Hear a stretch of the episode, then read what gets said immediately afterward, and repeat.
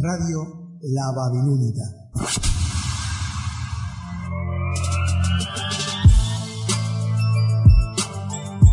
La radio que marca tendencia. Estamos recargados de información, buena onda y como siempre, las mejores canciones las 24 horas. Radio La Babilónica. Existen muchas radios, pero la Babilónica es única. ¿Quieres probar? Babilónica. Tu radio, tu compañía. Atención. Faltan 10 segundos. 9, 8, 7, 6, 5, 4, 3,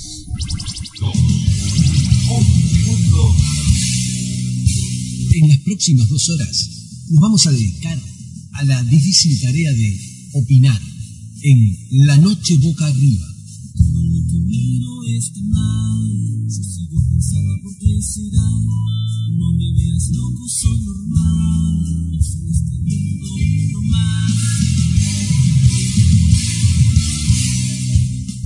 ¿Qué tal, amigas, amigos de la Noche Boca Arriba? Aquí estamos en otra edición de este programa latinoamericanista que intenta aunar diferentes visiones de diferentes países, de diferentes personas, de las mismas realidades a veces.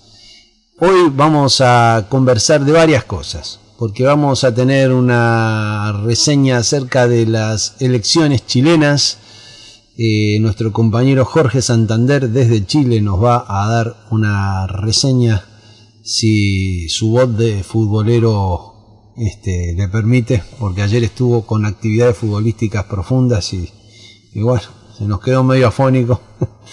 y el compañero Jesús Pérez después nos va a hacer también una breve reseña desde Miami, desde Cuba, sobre la situación de la isla. Y para entrar después ya de lleno, sí, en lo que sería nuestro tema de hoy, la izquierda y la derecha.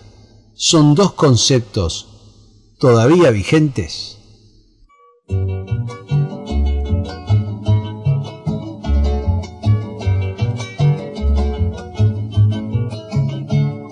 Arrímese más pa' acá, aquí donde el sol calienta.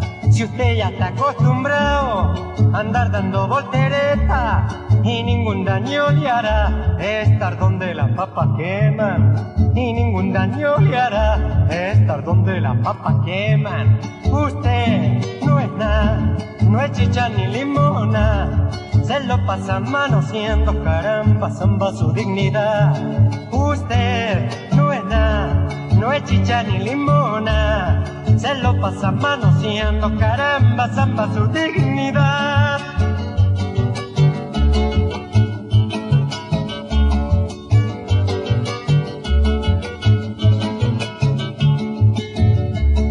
La fiesta ya ha comenzado y la cosa está que arde. Usted quiere el más quedado, se quiere adueñar del baile. Total a los olfatillos, no hay olor que se le escape. Total a los olfatillos, no hay olor que se le escape. Usted no es nada, no es chicha ni limona. Se lo pasa manoseando, caramba, zamba su dignidad. Usted mire, no es nada, no es chicha ni limona. Se lo pasa manoseando, caramba, zamba su dignidad. ¡Uja! Ahora sí.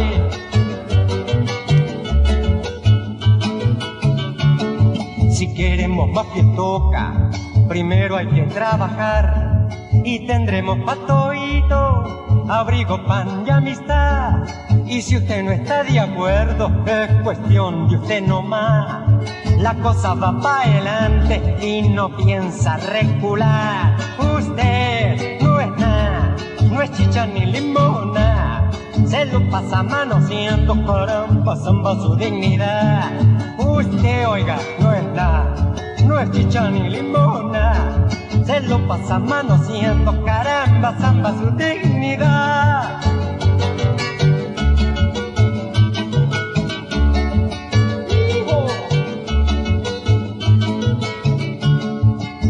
Que se dé patilla, venga a remediar su mal.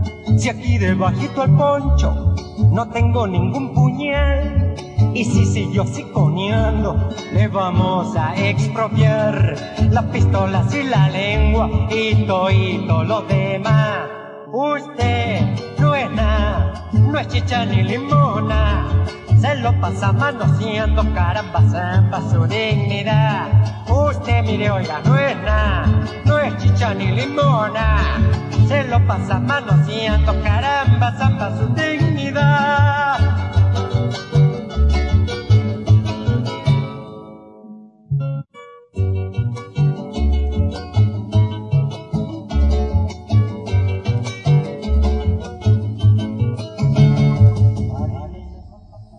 Hola muchachos, ¿cómo están? Un gusto siempre estar en este programa, y más especialmente en este cierre de ciclo.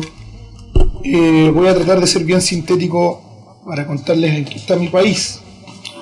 En noviembre, específicamente el día 21 de noviembre pasado, fueron las elecciones parlamentarias y presidenciales en primera vuelta. La verdad es que fue una sorpresa importante. Las elecciones parlamentarias arrojaron un Congreso sumamente dividido eh, imposible determinar que el próximo presidente pueda tener un, un, apoyo parlamentario que le permita impulsar cualquier tipo de proyecto.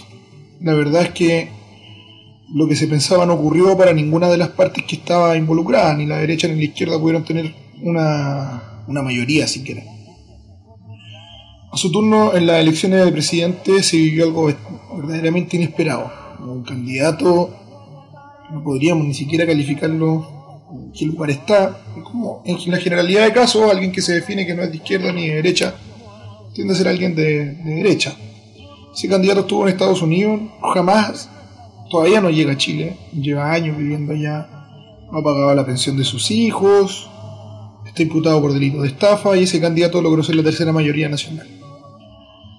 Eh, logró meter seis diputados en el Congreso y lo que significó también el, el fraccionamiento total de los candidatos en su elección.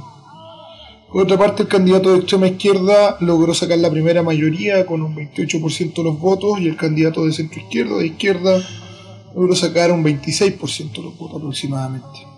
Eso significó que quien era el favorito de ganar para ganar esa primera vuelta eh, haya quedado en segundo lugar con la posibilidad de una ultraizquierda radical, o sea, una ultraderecha radical.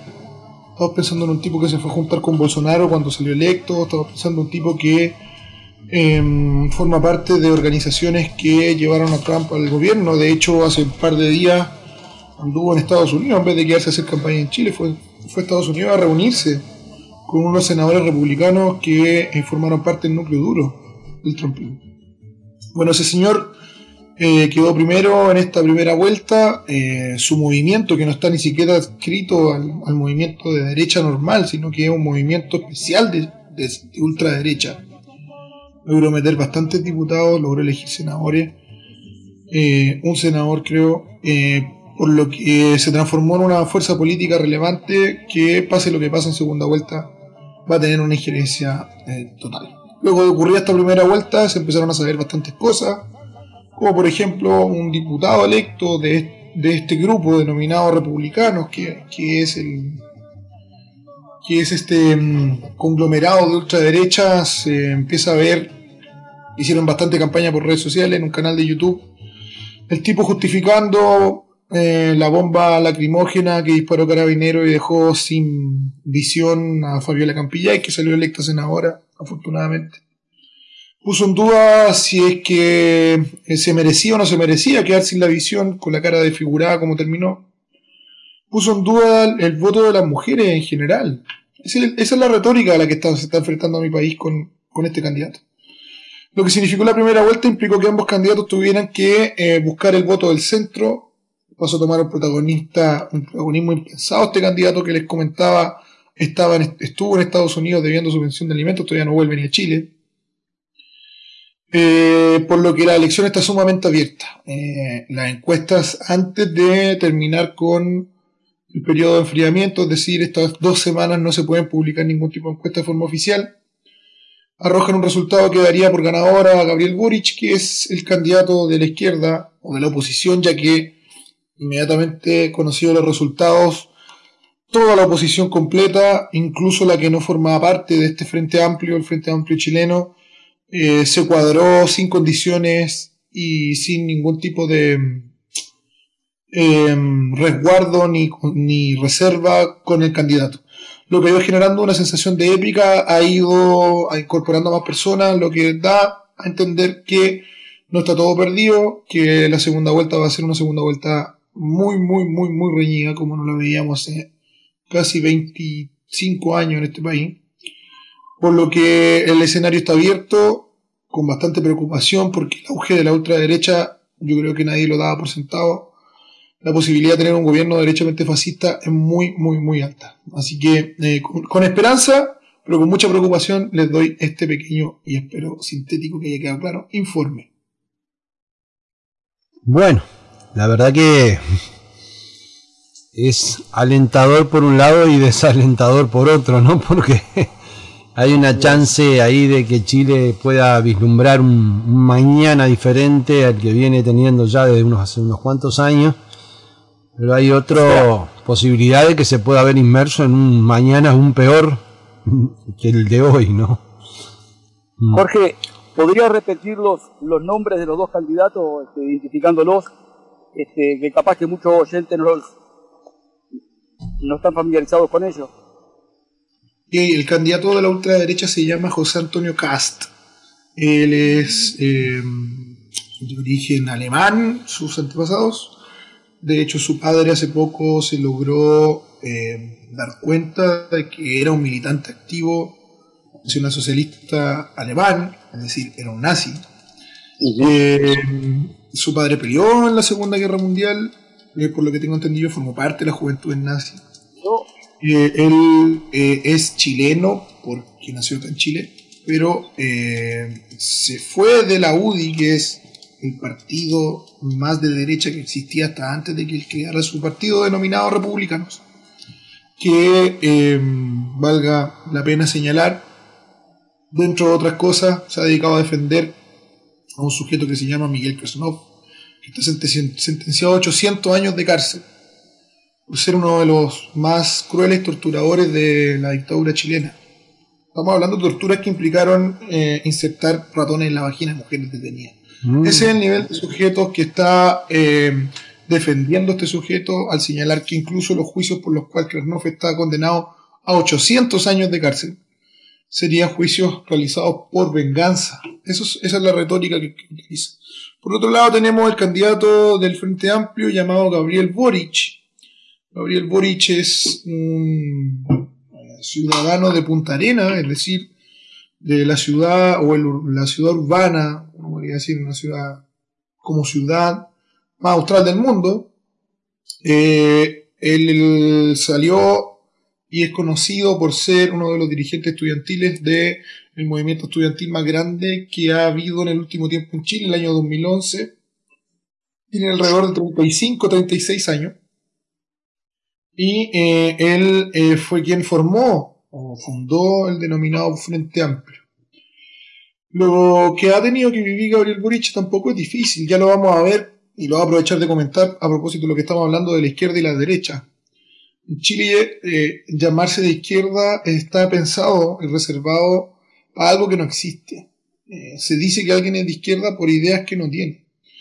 Boric ha sido muy criticado incluso dentro de su mismo sector eh, porque ha tomado decisiones que han ido en contra incluso de ciertas decisiones populares de ciertos partidos. Por ejemplo, Boric firmó el acuerdo que nos llevó a tener esta constituyente, de la cual ciertos sectores, como el Partido Comunista y otros partidos, estuvieron muy en contra por significar una salida que eh, estaba dándole espalda al pueblo. Luego el Partido Comunista se sumó a la campaña por el apruebo y se sumó y, y tiene elegidos también convencionales constituyentes. Eh, pero lo cierto es que Gabriel ha tenido que vivir eso, esas dificultades en ese sentido. Y hoy por hoy se encuentra en una etapa de eh, buscar y aunar eh, distintas voces que han estado incluso en contra de él y él en contra de cierta centro izquierda históricamente. Es un hombre, muy joven, ¿verdad? Es un hombre muy joven, 35, 36 años debe tener Gabriel. Recién la edad legal para poder ser presidente. Muchas gracias por. Él, es. lleva un segundo periodo como diputado, es decir, este es el octavo año que lleva como diputado de la República. Tampoco una persona que llegue eh, sin, sin, tanta experiencia política. ¿Y la, la fecha de, de, la segunda vuelta es el domingo cuánto? 19 de diciembre, en exactas 19 de diciembre. Mm.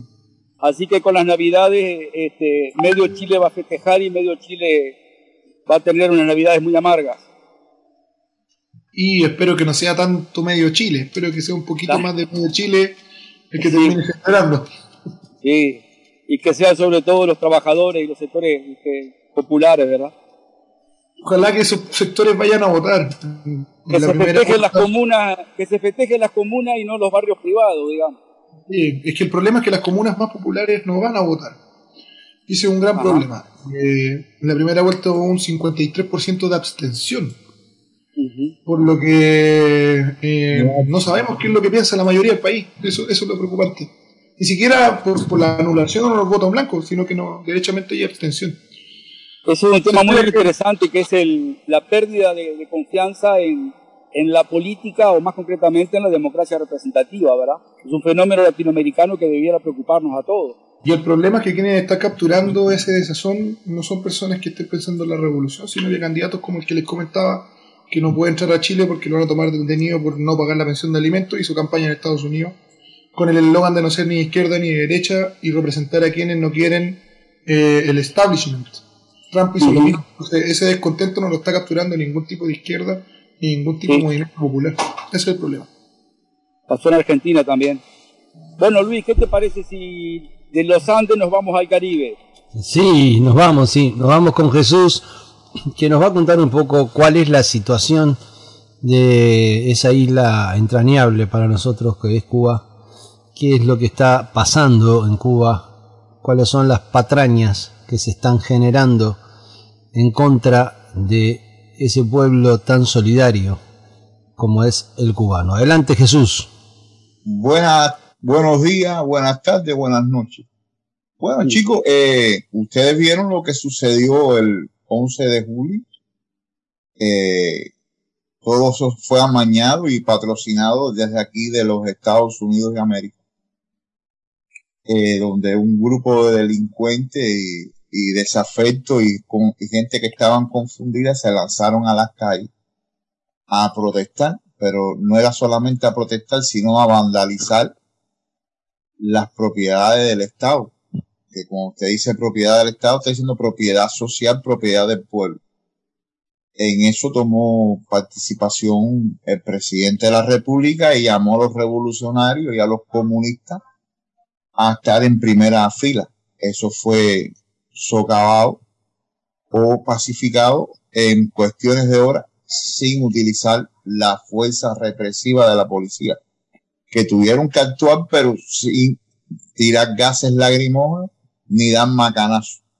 Se detuvieron a, toda la, a todos los delincuentes que participaron en las manifestaciones estas de delincuentes y han sido sancionados a altas penas de, de privación de libertad.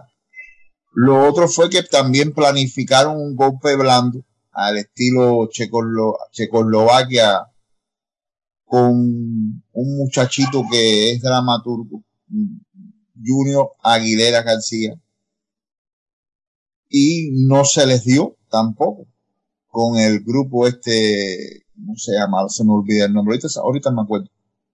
Y entonces no pudieron hacerlo. El pueblo también actuó, estuvieron en las calles apoyando la revolución. Y bueno, lo más fehaciente fue el, la manifestación que hubo de la juventud estudiantil de La Habana la conmemoración del de fusilamiento de los ocho estudiantes de medicina cuando la colonia española. Ahí se demostró que la juventud está con la revolución. En estos momentos la isla goza de una tranquilidad. El 15, el 15 de noviembre la isla fue abierta al mundo. Se abrieron los, se abrieron las escuelas, se abrieron las universidades y bueno, transcurre todo normalmente en la isla.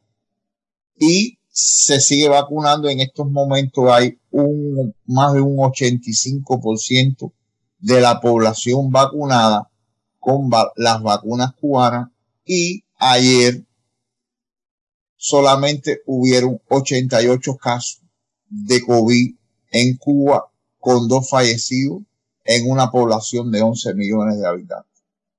Creo que la isla y la revolución y el pueblo cubano está dando muestra de solidez y de apoyo total a su revolución. Y que al frente de esa revolución continúan los revolucionarios y los comunistas cubanos. Y seguiremos ahí apoyando la revolución y seguiremos ahí construyendo el socialismo hacia un futuro mejor. Jesús, este, dos preguntas puntuales. Eh, lo que tiene que ver de contener esas protestas este, eh, contra el gobierno cubano, eh, cumplen un papel muy importante los CDR, que capaz que sería bueno que lo explicaras para, para todos los oyentes, ¿verdad? Y la otra cosa, cuando hablas de 85% de vacunados, ¿con, ¿con, qué vacunas? ¿Vacunas importadas o hechas por, por la propia Cuba?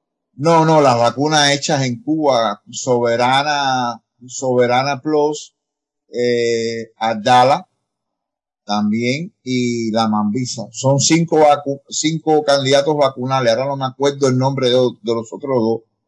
Son el primer país de América Latina, o el único país de América Latina que, que produjo sus propias vacunas, ¿verdad? Y están a disposición del mundo entero. Lo que pasa es que la, la, las farmacéuticas imperiales no quieren que las vacunas cubanas sean eh, suministradas a otros países. Y entonces sí se está haciendo la, sí hay países como México, Venezuela, Italia. Mira, eh, vinieron a Cuba más de 80 italianos a vacunarse con la vacuna cubana como para como ensayo, porque creo que se va a empezar a utilizar en, en, en Italia la vacuna, las vacunas cubanas. Muy buena, muy buena porque en el mes de junio llegó al, al pico que de haber en Cuba casi 10.000 casos por día y hoy por hoy, ayer amanecieron con 88 casos y dos fallecidos en una población de 11 millones de habitantes. El papel que juegan los CDR en todas estas cosas de, en contra de la delincuencia y la contrarrevolución es muy eficaz. ¿Por qué? Porque esto fue un órgano popular creado por Fidel en, en el año 60 para defender la revolución de los sabotajes y la contrarrevolución interna que había en Cuba y de la delincuencia. Eso CDR, CDR quiere decir Comité de Defensa de la Revolución. Sí, señor. Y, y los hay en cada rincón de cada ciudad de Cuba, ¿es así? En cada cuadra, en cada cuadra un comité, en cada cuadra revolución. No sé si han oído esa canción alguna vez. Sí, claro que sí, la, hemos escuchado, sí, este, Jesús. En, en, cada cuadra hay un comité de defensa de la revolución con su presidente y su, y su jefe de vigilancia. Se hace guardia por las noches, el pueblo hace guardia por las noches de hace 60 años, se hacen dos turnos. Uno de, de 11 a 2 y el otro de, no, uno de 12 a 2 y el otro de 2 a 4 de la mañana. ¿Y esas, guardias son, son pagas o son voluntarias? No, eso es voluntario. Eso es voluntario. Digamos que lo, los vecinos se van rotando para hacer guardia. Sí, señor. Y eso explica que el flagelo de la inseguridad, desde que tanto se habla en nuestros países, este, la propia organización barrial evita que haya crímenes o robos, ¿es así? Efectivamente. El, el, la, el, la, los CDR evitan todas esas cosas. Inclusive se coopera. En los CDR se tiene un, un en los CDR se sabe quién es el que, el que el desafecto a la revolución, el delincuente, el trabajo que tiene que hacer el, el organizador de los CDR, el ideológico, junto con la Policía Nacional Revolucionaria, para que los muchachos eh, que están un poco descarriados vuelvan al camino correcto. Y tengo entendido que también cumplen una función importante, por ejemplo, en, en materia de, de, salud. Me imagino que la vacunación también pasó por los CDR. Sí, tengo entendido que cuando un vecino necesita un donante de sangre. Las donaciones de sangre, muy importante. eh, los cederistas, hay emulación de, CD, de los CDR, en los CDR por, por las donaciones de sangre que, que Comité de Defensa de la Revolución de una, de una ascensional, porque está la ascensional, que es la que dirige un X cantidad de CDR en, en, en una manzana, y entonces se, se el que el, el cederista más que más sangre donado en un año se, se le de, se le estimula, se le dan diplomas. Eh, Incluso para, para campañas como por ejemplo el, combate al dengue, a mí me tocó estar en, en un barrio de La Habana cuando justo pasó el fumigador y me costaba creer que una vez por semana fumigaban casa por casa toda La Habana y hablamos de una ciudad de este, de dos millones más grande que Montevideo, ¿no? Dos millones. De forma gratuita además. Sí, sí. Claro, claro. Claro, eso es gratuito, eso está, estás en un país socialista. En un país socialista eh, eh, casi todo es gratuito. No todo, pero casi todo es gratuito. La salud pública es gratuita, la educación es gratuita, la recreación cultural es gratuita, eh, la recreación deportiva también es gratuita. Yo aquí, yo en, en Cuba con un precio módico, tú puedes entrar a, ver el ballet nacional de Alicia Alonso. Muy módico, ¿no? Porque te, quiero decir que ese precio módico del que habla Jesús equivale eh, aquí en nuestro país a dos o tres pesos uruguayos. Este, ya no es módico, ya sería como simbólico, diría yo, ¿no? Yo que he dirigido teatro en Cuba en tres oportunidades, este, las entradas al teatro, donde nosotros hacíamos las obras, este, costaban un peso uruguayo, ¿verdad? Este, y yo pensé que eran en ese teatro, pero no. En todos los teatros las entradas valían, en el que valían más caros valían 10 pesos uruguayos. Este, Para que tengan una idea los, los oyentes no uruguayos, claro. Eh, en este momento un dólar sale 45 pesos uruguayos. Sí, sí. Este, y además te quiero decir que un libro en Cuba cuesta entre 5 y 25 pesos uruguayos. Un libro de edición nacional, ¿no? O sea, si el libro es de edición extranjera, no. Pero los libros de edición nacional, que son muchas veces los mismos que la de edición extranjera, pero de autores extranjeros, pero editados en Cuba, valen entre 5 pesos y 25 pesos uruguayos. Estamos hablando de medio dólar. El libro más caro, 0,50 mm, centavos de dólar.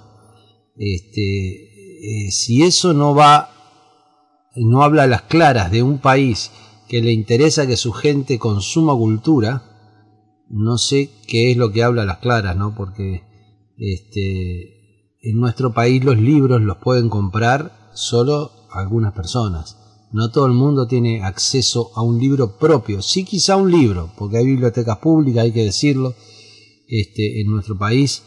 Pero eh, a, tener un libro en su propiedad eh, eh, es como un artículo de lujo. Este, y creo que en varios países de Latinoamérica sucede lo mismo, ¿no? Pero bueno, vamos a hacer ya la primera pausa y cuando volvemos entramos de, de lleno en el tema, muchachos. ¿Qué les parece? Muy bien. Bueno, nos vamos a la pausa entonces. Radios hay muchas, pero Babilónica, solo una. Probala.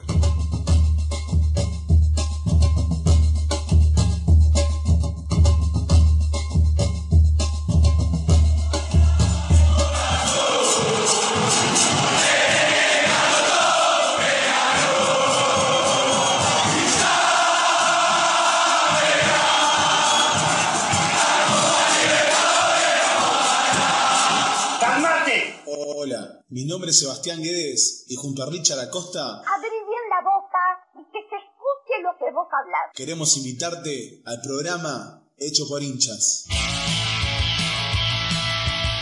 8 contra 11. Los lunes a las 22 horas en la Babilónica Radio. www.lababilónica.com. Agarrate los pantalones. 8 contra 11 hinchas haciendo radio. Ah, bueno. 22 horas Buenos Aires, 21 horas Nueva York.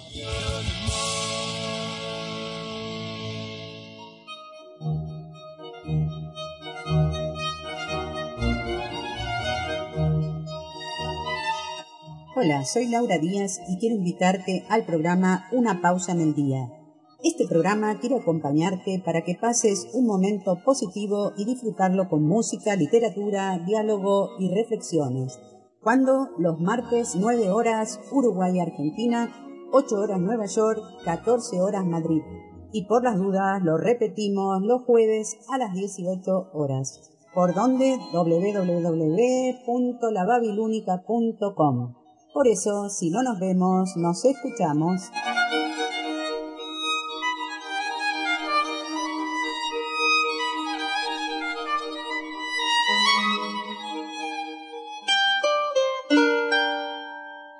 Fue su quietud lo que me hizo inclinarme fascinado la primera vez que vi a los axolotos.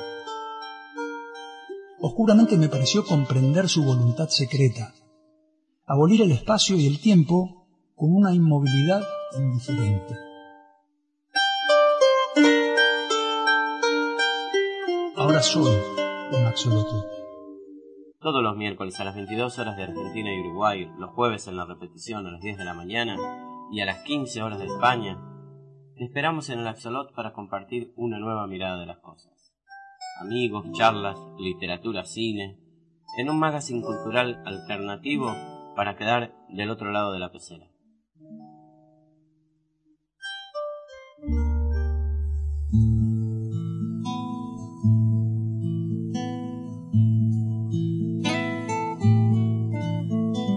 Viene girando un ángulo planetario, golpeando las paredes del infinito, descascarando el nácar del inventario, violentando el remanso de lo prescrito.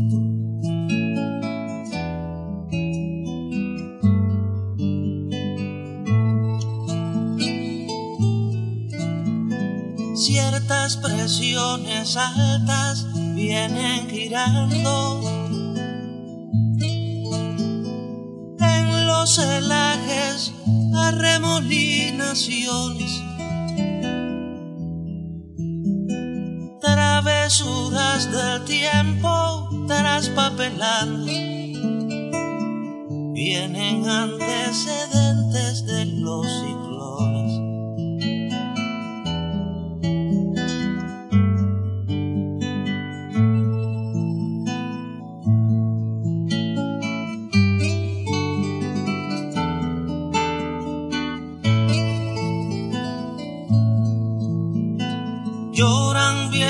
Viejos obscenos moralizantes. Almas crucificadas en los 50.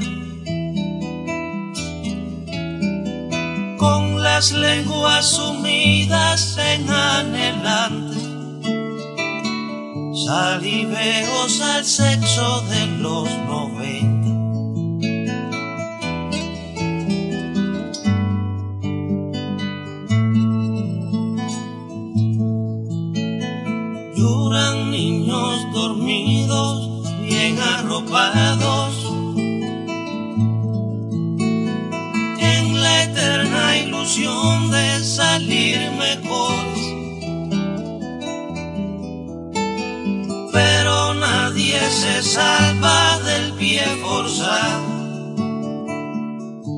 crecer bailando con sinsabores. Balseros,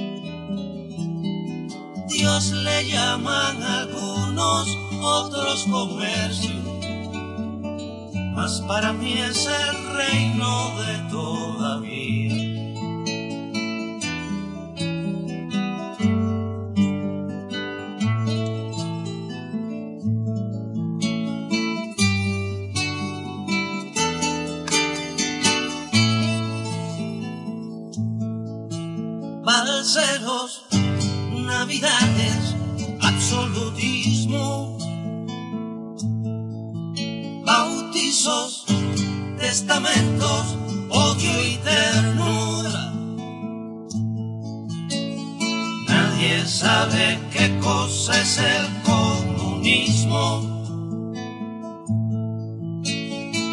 Y eso puede ser pasto de la censura. Nadie sabe qué cosa es el comunismo. Y eso puede ser pasto de la aventura.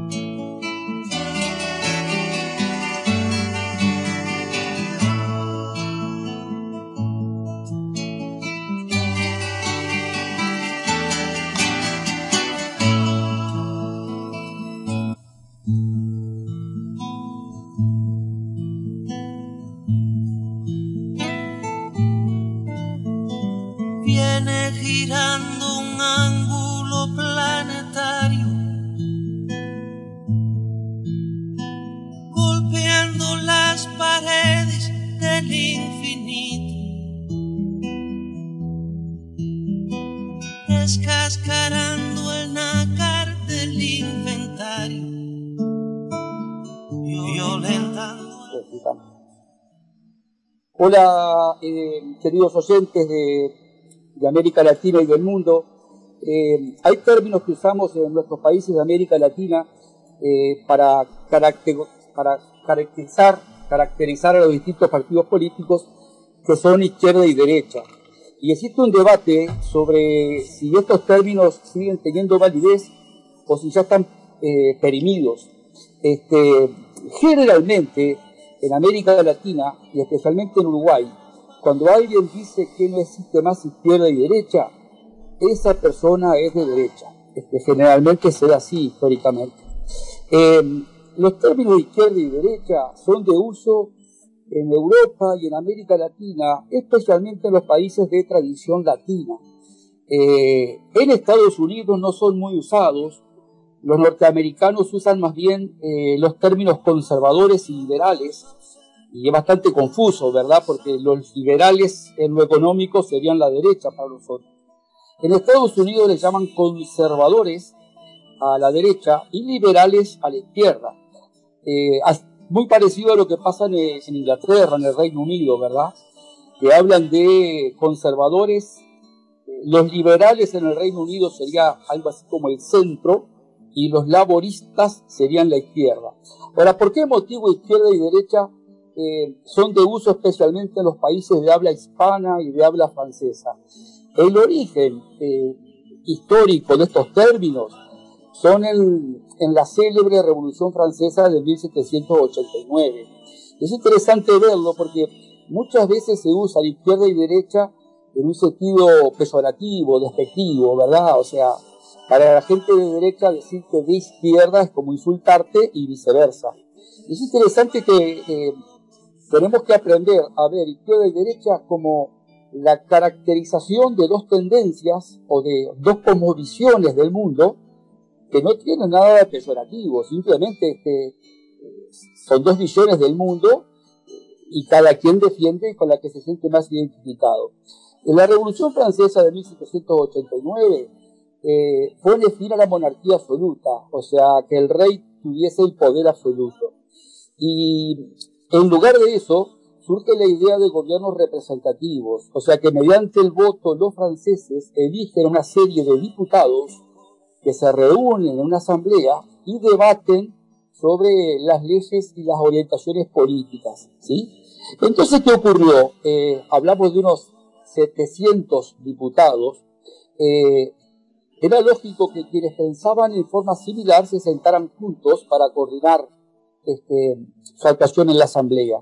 Y se fue dando que eh, un grupo de diputados se sentaba a la izquierda de la sala y el otro se sentaba a la derecha de la sala.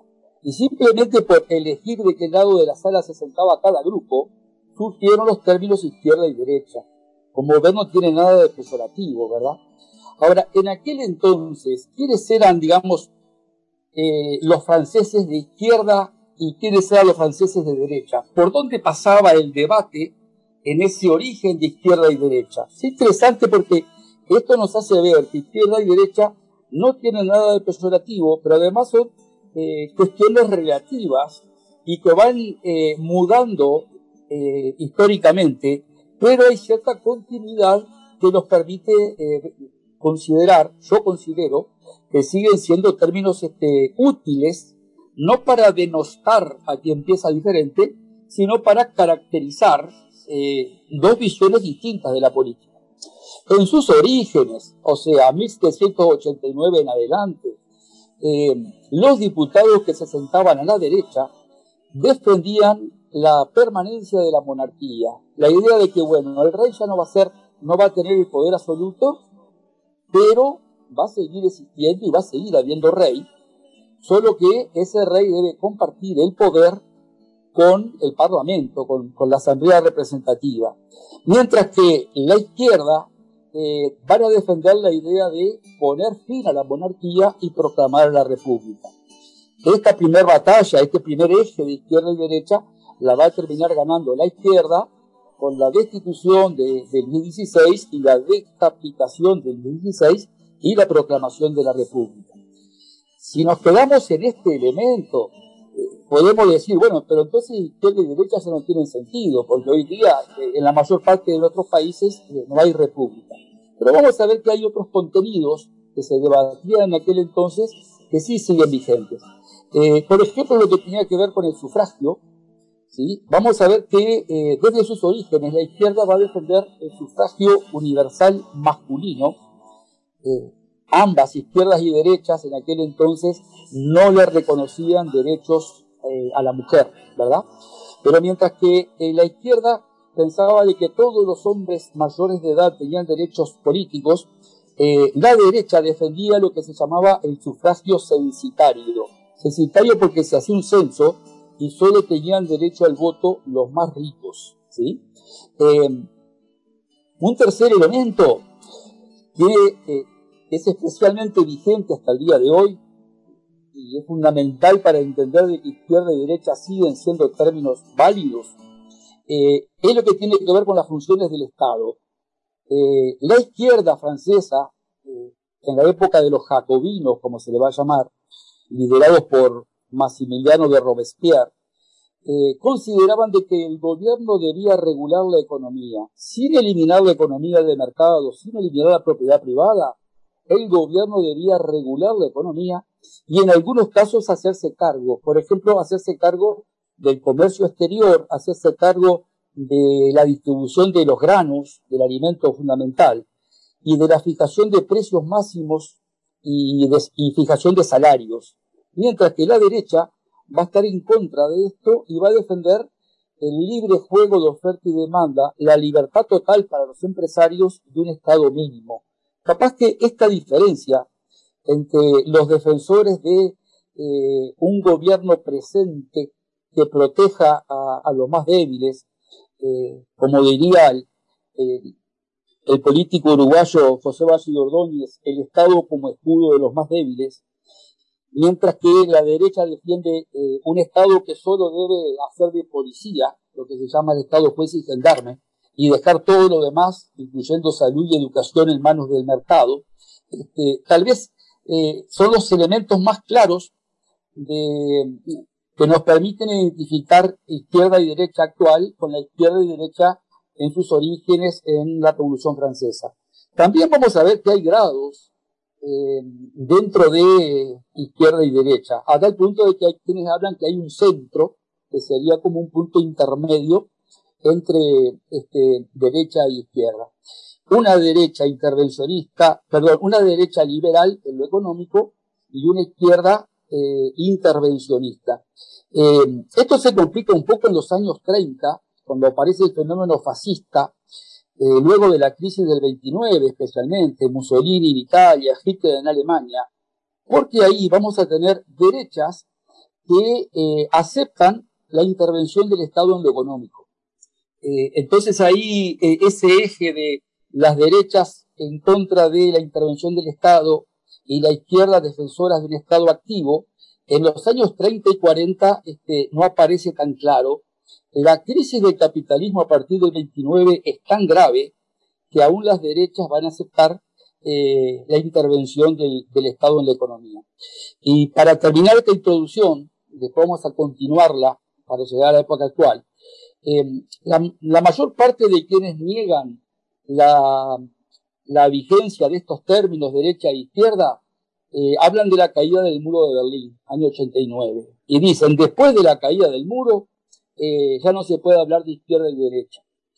Para un profesor de historia, eh, decir esto es un reverendo disparate, porque izquierda y derecha surgen en el siglo XVIII, cuando el muro de Berlín no existía. O sea que la construcción del muro de Berlín, a principios de los años de 1960, eh, no tiene nada que ver con la existencia de izquierda y derecha. Ya existían esos términos antes. Y por lo mismo, la caída del muro de Berlín eh, no, no significa el fin de izquierda y derecha.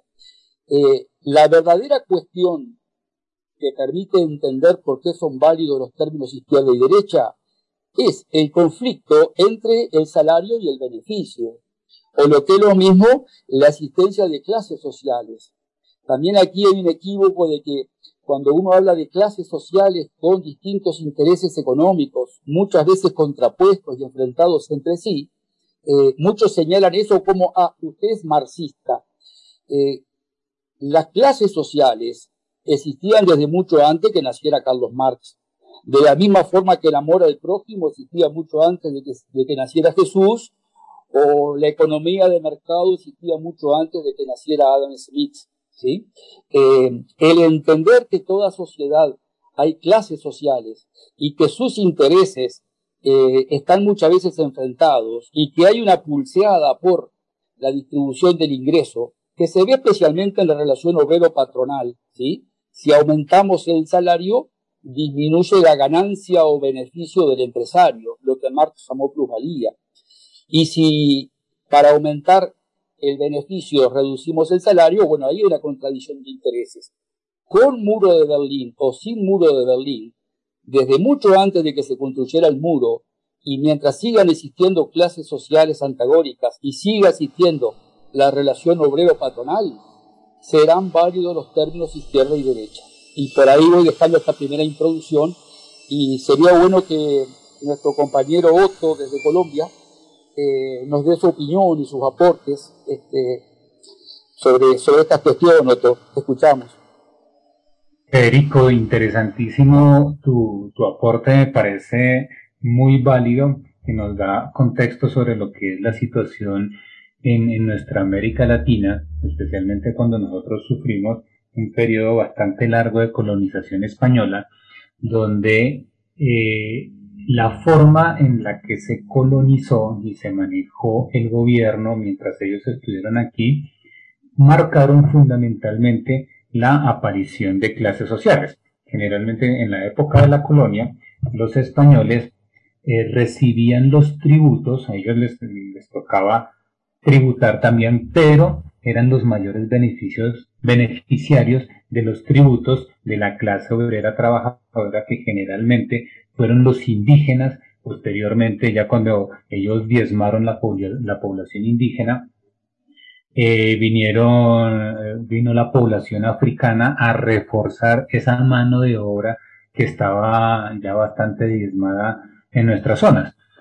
Una vez eh, se, produce la, la, independencia de algunos, eh, de la mayoría de nuestros países latinoamericanos, curiosamente esa diferenciación de clases sociales se mantiene. Es decir, de alguna manera hubo herederos de las clases, eh, de las clases españolas que se quedaron siempre con las mejores tierras. Y esos herederos de, de las clases indígenas, de las clases obreras, se quedaron con las, con las tierras tal vez menos productivas y más alejadas de los centros urbanos. En Colombia particularmente, eso llevó a que ya en el siglo XX eh, muchos terrenos baldíos, es decir, terrenos que no eran de nadie, quisieron ser eh, poseídos por aquellas personas que no tenían tierras para trabajar. A esto se opone eh, se opone los gobiernos que en ese momento reinaban, que uno los podría dictaminar de derecha.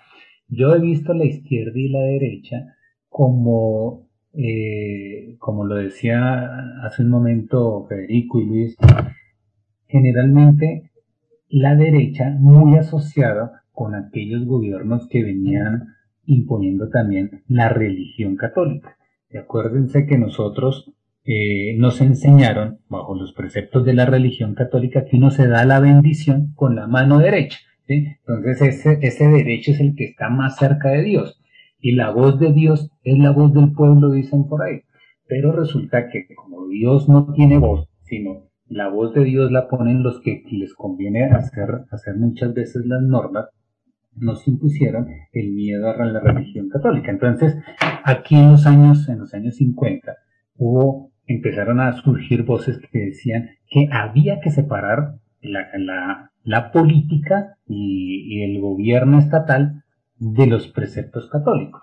Entonces, a esos que quisieron eh, eh, separar la religión de del Estado, los llamaron izquierdistas, y los, o, de izquierda, y los de derecha los que querían mantener eh, ciertos preceptos de religión.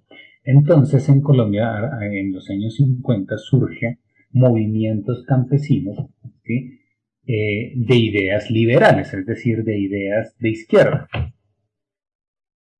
La represión de los gobiernos actuales que fomentaban todavía la religión como eh, que debía estar sujeta al Estado, reprimieron de tal forma esos movimientos que hubo demasiados muertos, o sea, los reprimieron violentamente. Los campesinos que se rebelaron lo que hicieron fue empezar a asaltar los, eh, los flancos militares que los estaban acosando para robarle las armas. Es decir, los, los de izquierda empezaron a robarle armas a los de derecha. Pero esas armas robadas también empezaron a ser eh, sujeto de discusión. Entonces la discusión era, si yo me robo el arma, el arma es mía. ¿sí? Ese era un pensamiento de, de una fracción liberal. La otra fracción decía, no, el arma robada es de todos, ¿sí? Entonces, esa diferencia de pensamientos también surgió como división interna. Entonces, los liberales se apartaron de los comunes, los comunes eran los que decían que el arma, los armas eran de todos, y se armaron tres frentes de guerra. Los comunes dieron origen a lo que es la, la guerrilla más antigua de América Latina, tal vez yo diría que vigente, que fueron las Fuerzas Armadas Revolucionarias de Colombia, ¿sí? Que decía que las armas tenían que ser de todos y que el trabajo debería ser común. A, ese, a esa forma de pensamiento fue lo que se llamó extrema izquierda. Quedaron los liberales como bailando entre ser, ser del partido de gobierno o, no ser o no serlo, y los conservadores que se podría llamar que son de, eh, de derecha. Considero que estos términos de izquierda y derecha realmente siguen vigentes en América Latina, pero siguen vigentes con propósitos políticos para dividir a los pueblos. Generalmente, como lo decía hace un momento Federico, en la política es dinámica y la forma de pensar de, cada gobernante va cambiando y va adaptándose a las circunstancias, pero los términos izquierda y derecha evidentemente siguen vigentes con el objetivo de que de polarizar la población. Y hay un dicho que dice, desde las épocas de Julio César, divide y reinarás. Entonces, es una forma de dividir al pueblo para, para evitar que se concentre en los verdaderos problemas del pueblo. Entonces ustedes eh, ahorita en el, en entretiempo estaban hablando de la facilidad de conseguir libros en Cuba, ¿sí? En Uruguay Luis se quejaba de que conseguir un libro es muy costoso, pero que afortunadamente existían las bibliotecas públicas. Acá en Colombia los libros son costosos, tenemos bibliotecas públicas, pero la gente ni compra ni va a las bibliotecas públicas. Es decir, la clase gobernante se ha dedicado a no educar a su pueblo para que no tengan la capacidad de pensar. Yo comparto ideas de derecha, hay unas ideas de derecha excelentes. Las ideas de izquierda, de lo que llaman izquierda, también son muy buenas, pero en el momento de ejecutarlas no se puede dar. ¿Por qué? Porque pues hay una, eh, una serie de, de intereses creados que hacen que pues, no, la gente poco, eh, poco las aplique porque hay intereses creados, más cuando hay de por medio dineros oscuros como el narcotráfico. Bueno, yo dejo que siga, sigue Luis, ¿quién, más podría hablar? Nos vamos a ir a la pausa y a la vuelta continuamos con esto que está realmente apasionante este tema, ¿eh? Déjate abrazar por la babilónica.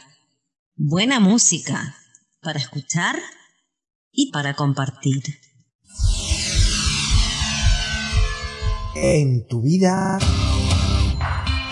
un sonido conectado a tus oídos.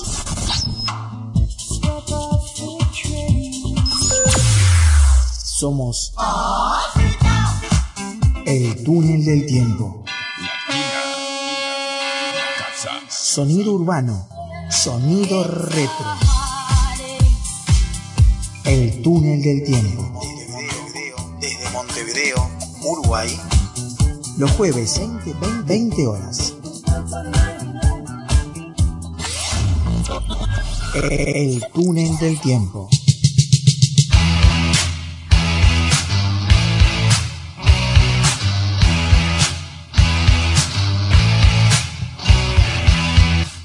Hola, soy Betina Esteves y te invito a que me acompañes en Mujeres en Rock. Todos los viernes a las 21 horas el rock tiene voz de mujer. Mujeres en rock, acá en la Babilónica Radio. Si no nos vemos, nos escuchamos.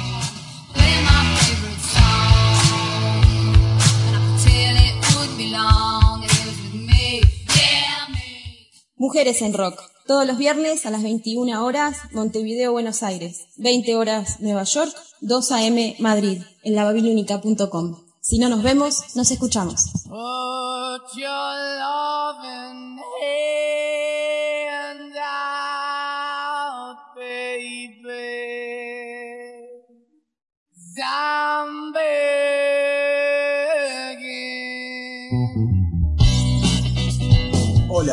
Mi nombre es Sebastián Guedes y te quiero invitar a Día 32. Día 32. Los viernes a las 22 horas, pegadito a Mujeres en Rock. Día 32. Y que sea rock and roll. Viernes, 22 horas, Montevideo, Buenos Aires. 21 horas, Nueva York. 3 de la mañana en Madrid. ¿A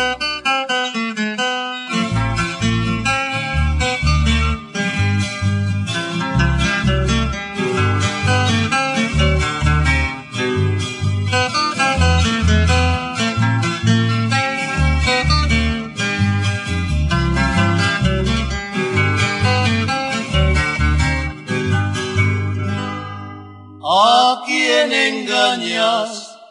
Abuelo, yo sé que tú estás llorando. En de que taita y que mamá, arriba tan descansando. Nunca me dijiste cómo, tampoco me has dicho cuándo. Pero en el cerro hay dos cruces que te lo están recordando.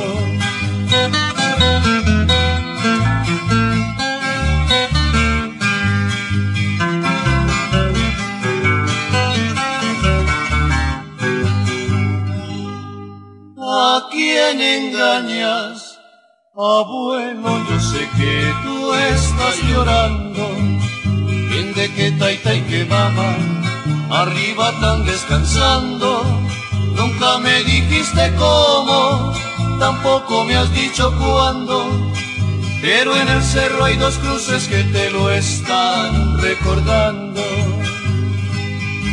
Bajó la cabeza el viejo y acariciando al muchacho. Dice, tiene razón, hijo, el odio todo ha cambiado. Los piones se fueron lejos, el surco está abandonado. A mí ya me faltan fuerzas, me pesa tanto el arado. Y tú eres tan solo un niño, para sacar arriba el rancho.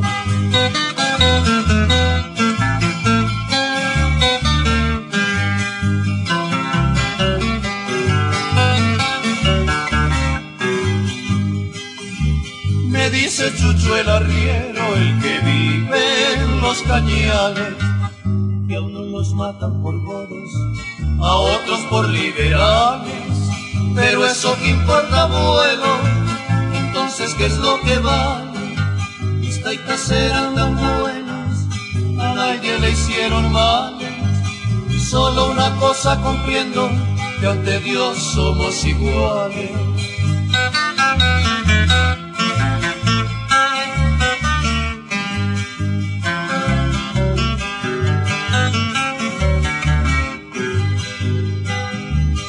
Dice Chucho el arriero, el que vive en los cañares, que a unos los matan por godos, a otros por liberales, pero eso que importa, bueno, entonces ¿qué es lo que vale? Mis taitas eran tan buenos, a nadie le hicieron males, solo una cosa comprendo, que ante Dios somos iguales. Aparecen en elecciones a unos que llaman caudillos y andan prometiendo escuelas y puentes donde no hay ríos. Y al alma del campesino llega el color partidizo. Entonces aprende a odiar hasta quien fue su buen vecino. Todo por esos malditos politiqueros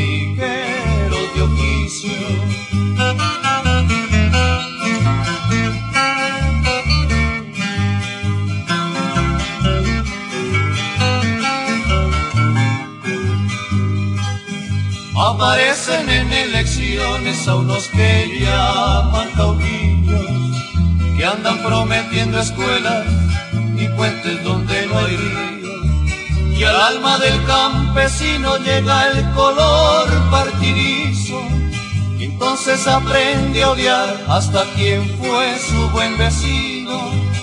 Todo por esos malditos politiqueros de oficio. Ahora te comprendo, abuelo.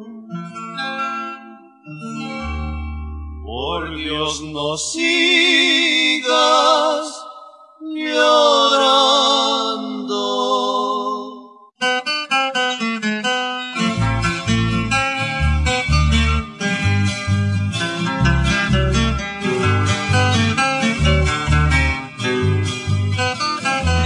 Bueno, y continuamos amigos acá en la noche boca arriba, este, conversando sobre este tema de derecha, izquierda, eh, concepto perimido, concepto vigente.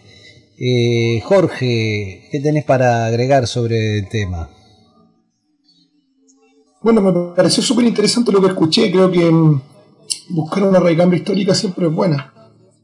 Yo quiero decir algo mm, referido a lo, a lo que se vivió en Latinoamérica en general. No hay que olvidar que revoluciones de principio del siglo, a finales del siglo XIX, fueron también revoluciones liberales. Eh, al menos en Chile la revolución no fue del pueblo en general, el pueblo chileno criollo es una creación de mestizaje eh, que es difícil de, de poder eh, homogeneizar en un país tan largo como el mío. Pero lo que sí se puede decir es que la- la- los grandes revolucionarios de la época no, no pertenecían en general a ninguna clase excluida del criollismo contemporáneo de la época, que no eran nada más que hijos de españoles, e hijos aristócratas de españoles.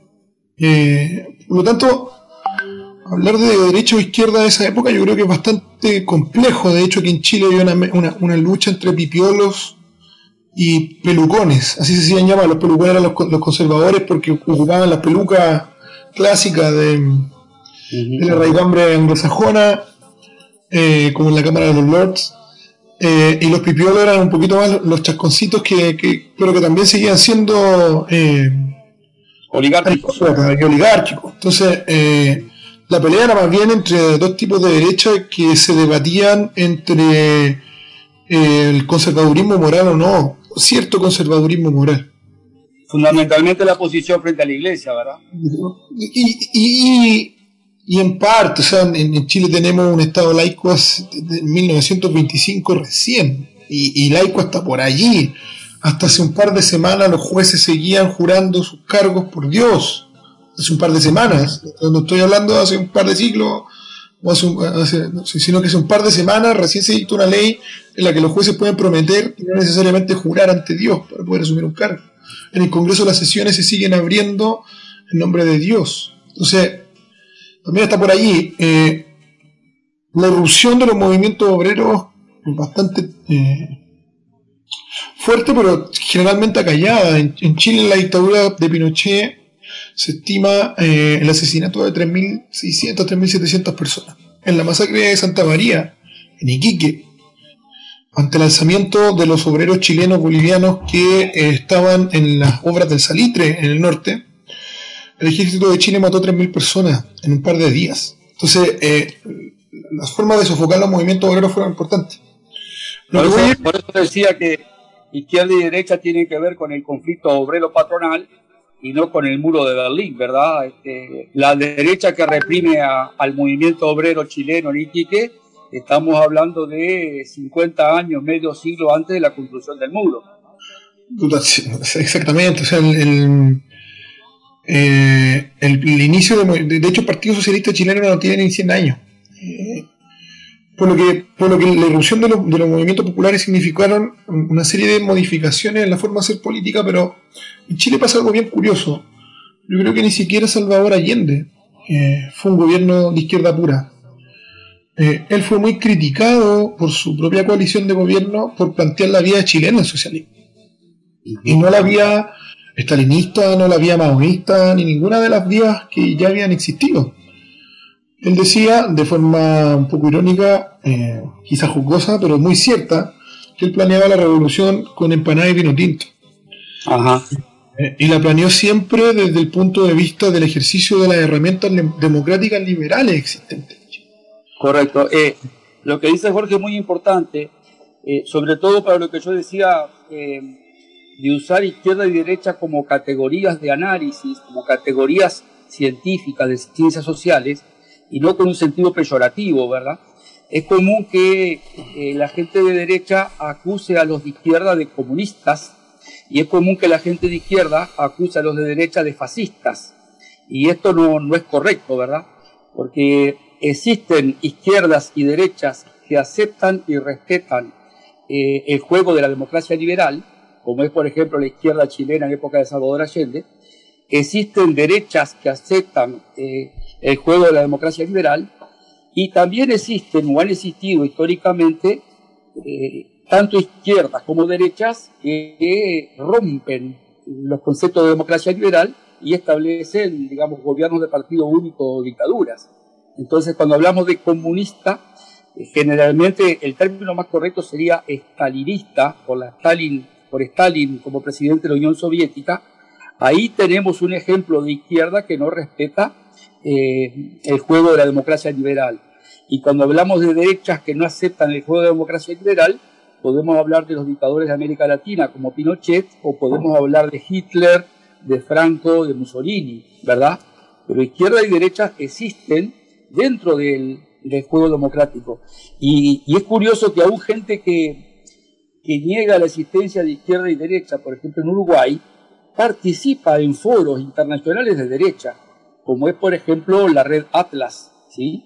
Este, o sea, las derechas se organizan internacionalmente, se reúnen cada año, ¿verdad? Los líderes de derecha de, inclusive de España con los hispanoamericanos, así como las izquierdas también se reúnen internacionalmente, como puede haber sido el foro de San Pablo.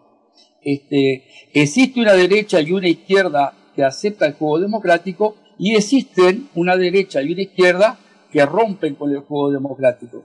O sea, por supuesto que el fascista, por supuesto que el fascista es de derecha, pero ser de derecha no necesariamente implica ser fascista. Y por supuesto que el estalinista es de izquierda, pero ser de izquierda no necesariamente implica ser estalinista.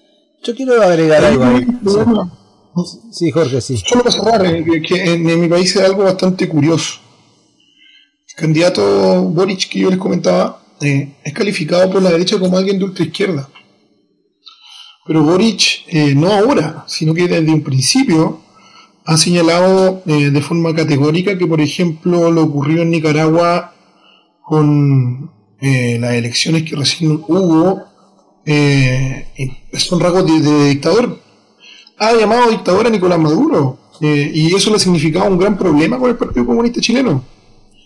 Eh, entonces es bien curioso que a un candidato como ese se le llame ultraizquierda y el problema ha sido que la derecha en Chile siempre ha corrido el cerco hacia la derecha. ¿En qué sentido? De que eh, cuestiones que son esencialmente socialdemócratas, como lo que plantea este candidato, que, que hace poco un analista alemana les dijo, oye, todo lo que dice Gabriel Boric lo dicen en Alemania los sociales demócratas. Está diciendo nada eh, que, pueda señalarse como de ultra izquierda o incluso izquierda auténtica. Por lo que eh, es bastante extraño esto, este, esta distinción entre izquierda y derecha en, en mi país.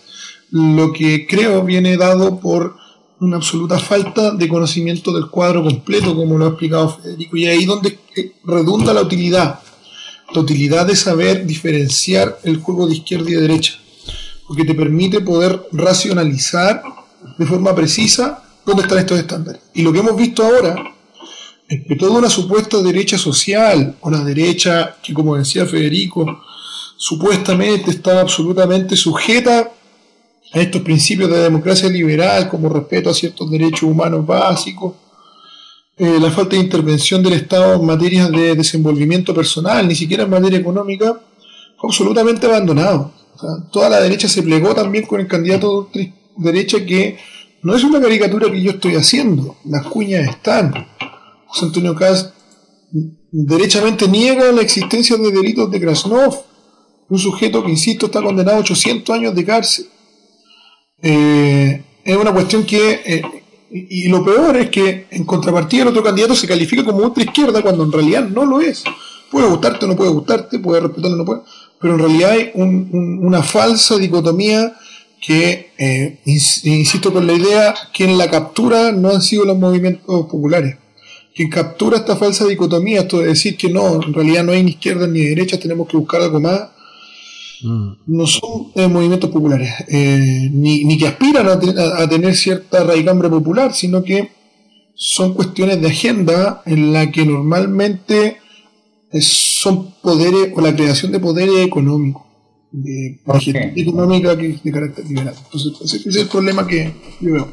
Yo creo que, Jorge, que- bien, bien interesante, bien interesante lo que dices porque es un fenómeno de, de, de toda América Latina. Es tratar de maximizar los errores del otro, hacerlo cada vez hacerlo ver el más malo, al, que está en la izquierda, hacerlo ver que está más a la izquierda porque eso es negativo. Lo mismo al de derecha, hacerlo ver de ultraderecha. En Colombia surgió un término muy común, muy parecido a ese fenómeno de Chile, y es que los de derecha están llamando a los de izquierda ahora neocomunistas. Es un nuevo término que se inventó el señor Álvaro Uribe para decir que el candidato de izquierda, Gustavo Petro, fue entrenado casi que directamente por, eh, por Fidel Castro y fue el profesor de Hugo Chávez en Venezuela, para decir que Gustavo Petro es una persona tan inteligente que es el peor comunista que vamos a tener gobernando el país. Es decir, que si Venezuela está mal, de pronto Argentina está mal, Perú está mal, Colombia va a estar peor. Entonces, eso es una jugada estratégica política brillante. Podríamos decir que es brillante porque lo está enmarcando en una época en que surgió el COVID, surgió la variante Delta, surgió la variante New, ahora surgió Omicron, entonces está enmarcado en ese miedo colectivo a, a la muerte, a, a que caigamos en una situación peor de la que estamos. Entonces, eh, estos actores políticos lo que utilizan, lo que hacen es utilizar esos términos de izquierda y derecha para generar miedo, caos y confusión entre la gente. Esto que Sí, dice, sí. esto que Toto está muy vinculado a, eh, al término populismo, ¿verdad? Este, eh, yo señalaba la importancia para las ciencias sociales de usar categorías como puede ser izquierda y derecha que definan eh, posiciones sociales y políticas y eso se diferencia mucho de, de lo que es el uso de esas categorías en la tribuna política, que más que definir un proceso lo que buscan es eh, denigrar al otro, ¿verdad? Este, decirle a alguien que es de derecha no es de- denigrarlo, es simplemente caracterizar su visión del mundo. Y decirle, decir que alguien es de izquierda no es denigrarlo, sino que decir cuál es su, su visión del mundo. Eh, el término populismo tiene también un significado en la Academia de Ciencias Sociales y sin embargo en la jerga política eh, se usa con un sentido descalificativo. Eh, generalmente el populista de izquierda es el que pone el acento en la distribución del ingreso y el populista de derechas, como puede ser Katz en este momento en Chile, es el que pone el acento en el orden, en la jerarquía y en la represión de la delincuencia. Pero entonces, este, en ambos casos, eh, se está usando el término populista para eh, denostar y no para caracterizar a, una tendencia política. Yo creo que los temas, eh, los, las etiquetas de izquierda y de derecha, ya a esta altura, eh, en pleno siglo XXI, han trascendido a esos eh, encuadres tan ideológicos. Por ejemplo, antes se, se- se consideraba que los conservadores eran de derecha. Y sin embargo, hoy sabemos que hay muchos conservadores de izquierda. ¿no?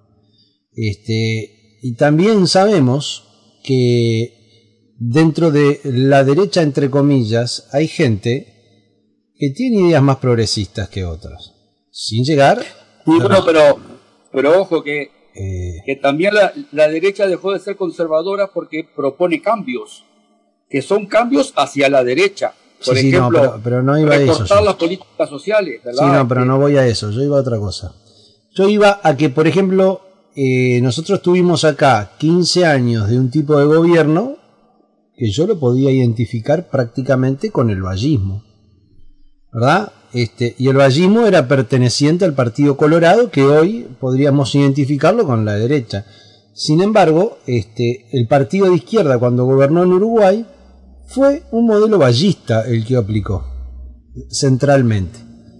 Este, entonces, eh, a veces hablar de derecha y de izquierda como, como que la izquierda fuera Hitler y la derecha fuera Hitler y Mussolini y, la, y la izquierda fuera Fidel Castro y Stalin, eh, me parece una cosa demasiado encuadrada porque eh, hay gente que incluso incluso este, mezcla gente de la vida común, el pueblo común, en su cotidiano deambular, mezcla cosas de derecha con cosas de izquierda.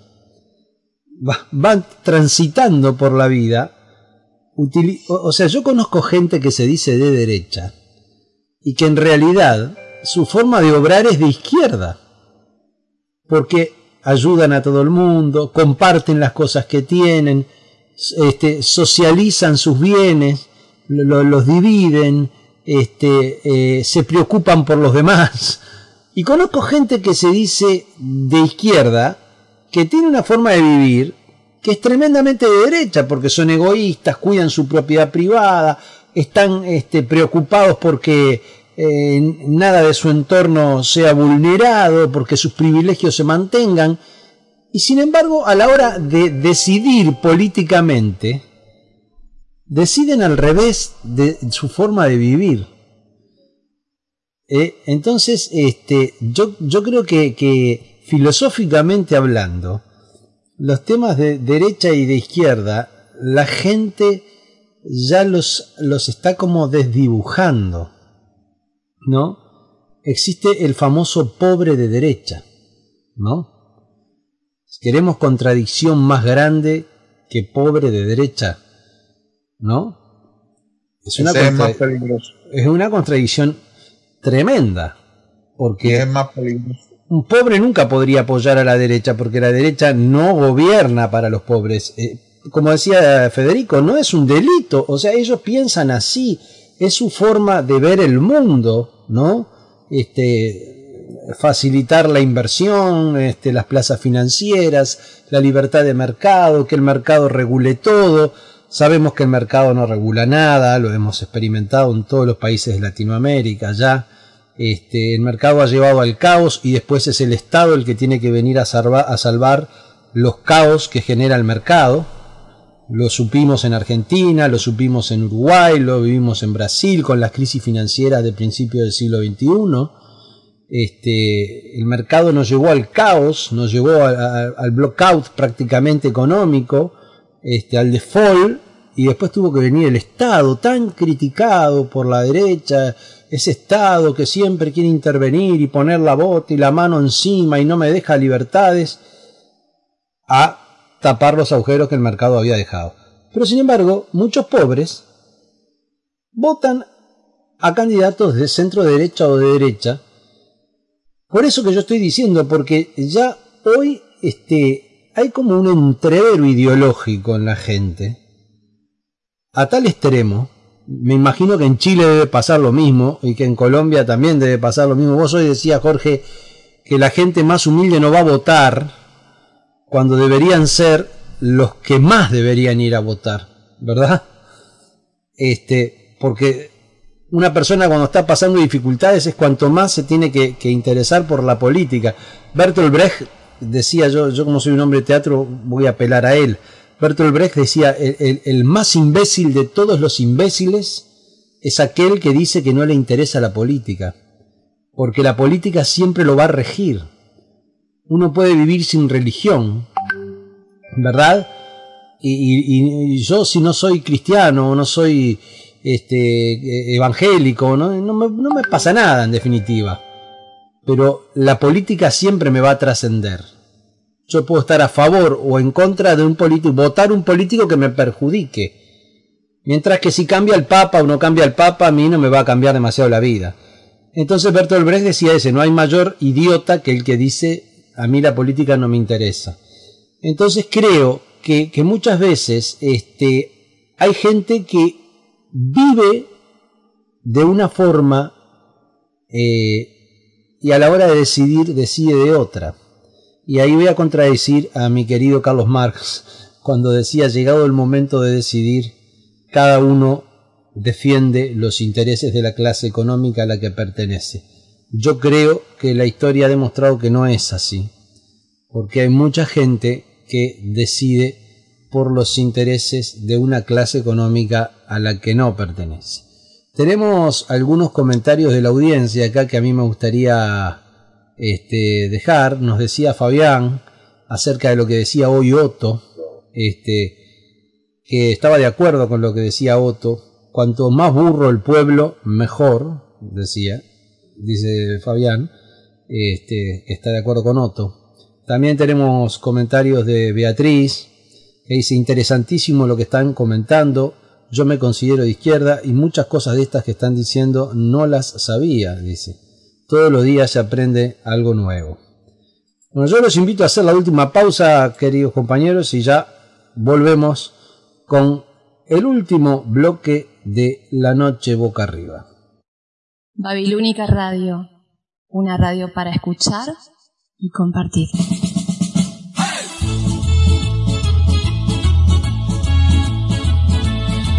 Hay gente que lo intenta muchas veces. Para nosotros, este es el último intento. Luis Miseli y Jorge Melgarejo te esperan todos los sábados de 20 a 22 horas para compartir lo que tengan a mano. Aquí, en Babilónica Radio. Si no nos vemos, nos escuchamos. El último intento, todos los sábados a las 20 horas de Montevideo y Buenos Aires, a las 19 horas de New York y a la 1 de la madrugada de Madrid, por www.lababilúnica.com.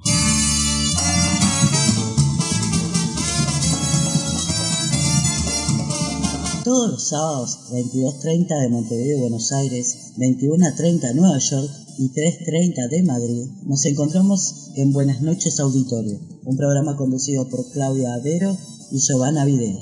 Información, notas, recuerdos y sobre todo la participación de ustedes, los oyentes de la Babilónica. Los sábados 22.30 nos encontramos acá. ¿En dónde? En la Babilónica, una radio para escuchar y compartir.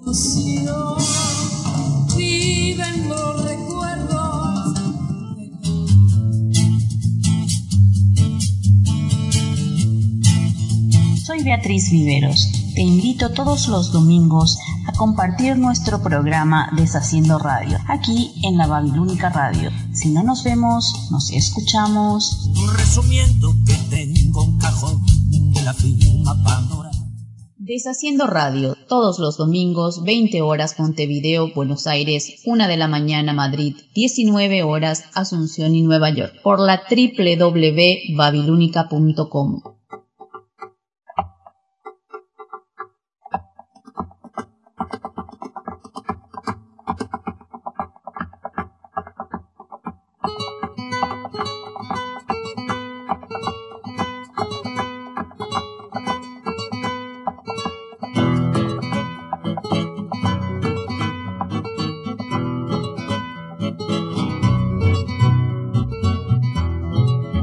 doña Soledad, póngase un poco a pensar. Doña Soledad, ¿cuántas personas habrá que la conozcan de verdad? Yo la vi en el almacén peleando por un vinque. Doña Soledad, y otros dicen haga el bien, hágalo sin mirar a quién.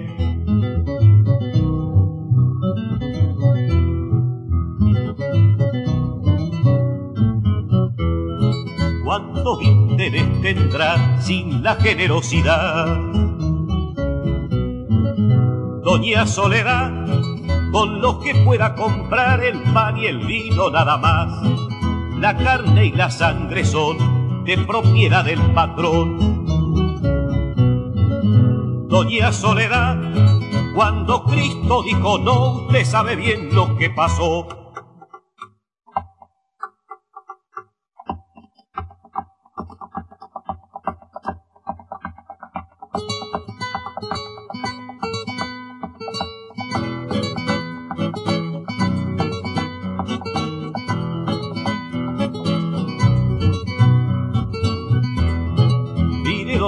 Soledad, yo le converso de más. Doña Soledad, y usted para conversar hubiera querido estudiar. Cierto que quiso querer, pero no pudo poder. Doña Soledad, porque antes de ser mujer ya tuvo que ir a trabajar. Mire, doña Soledad, póngase un poco a pensar. Doña Soledad, ¿qué es lo que quieren decir con eso de la libertad? Usted se puede morir, eso es cuestión de salud.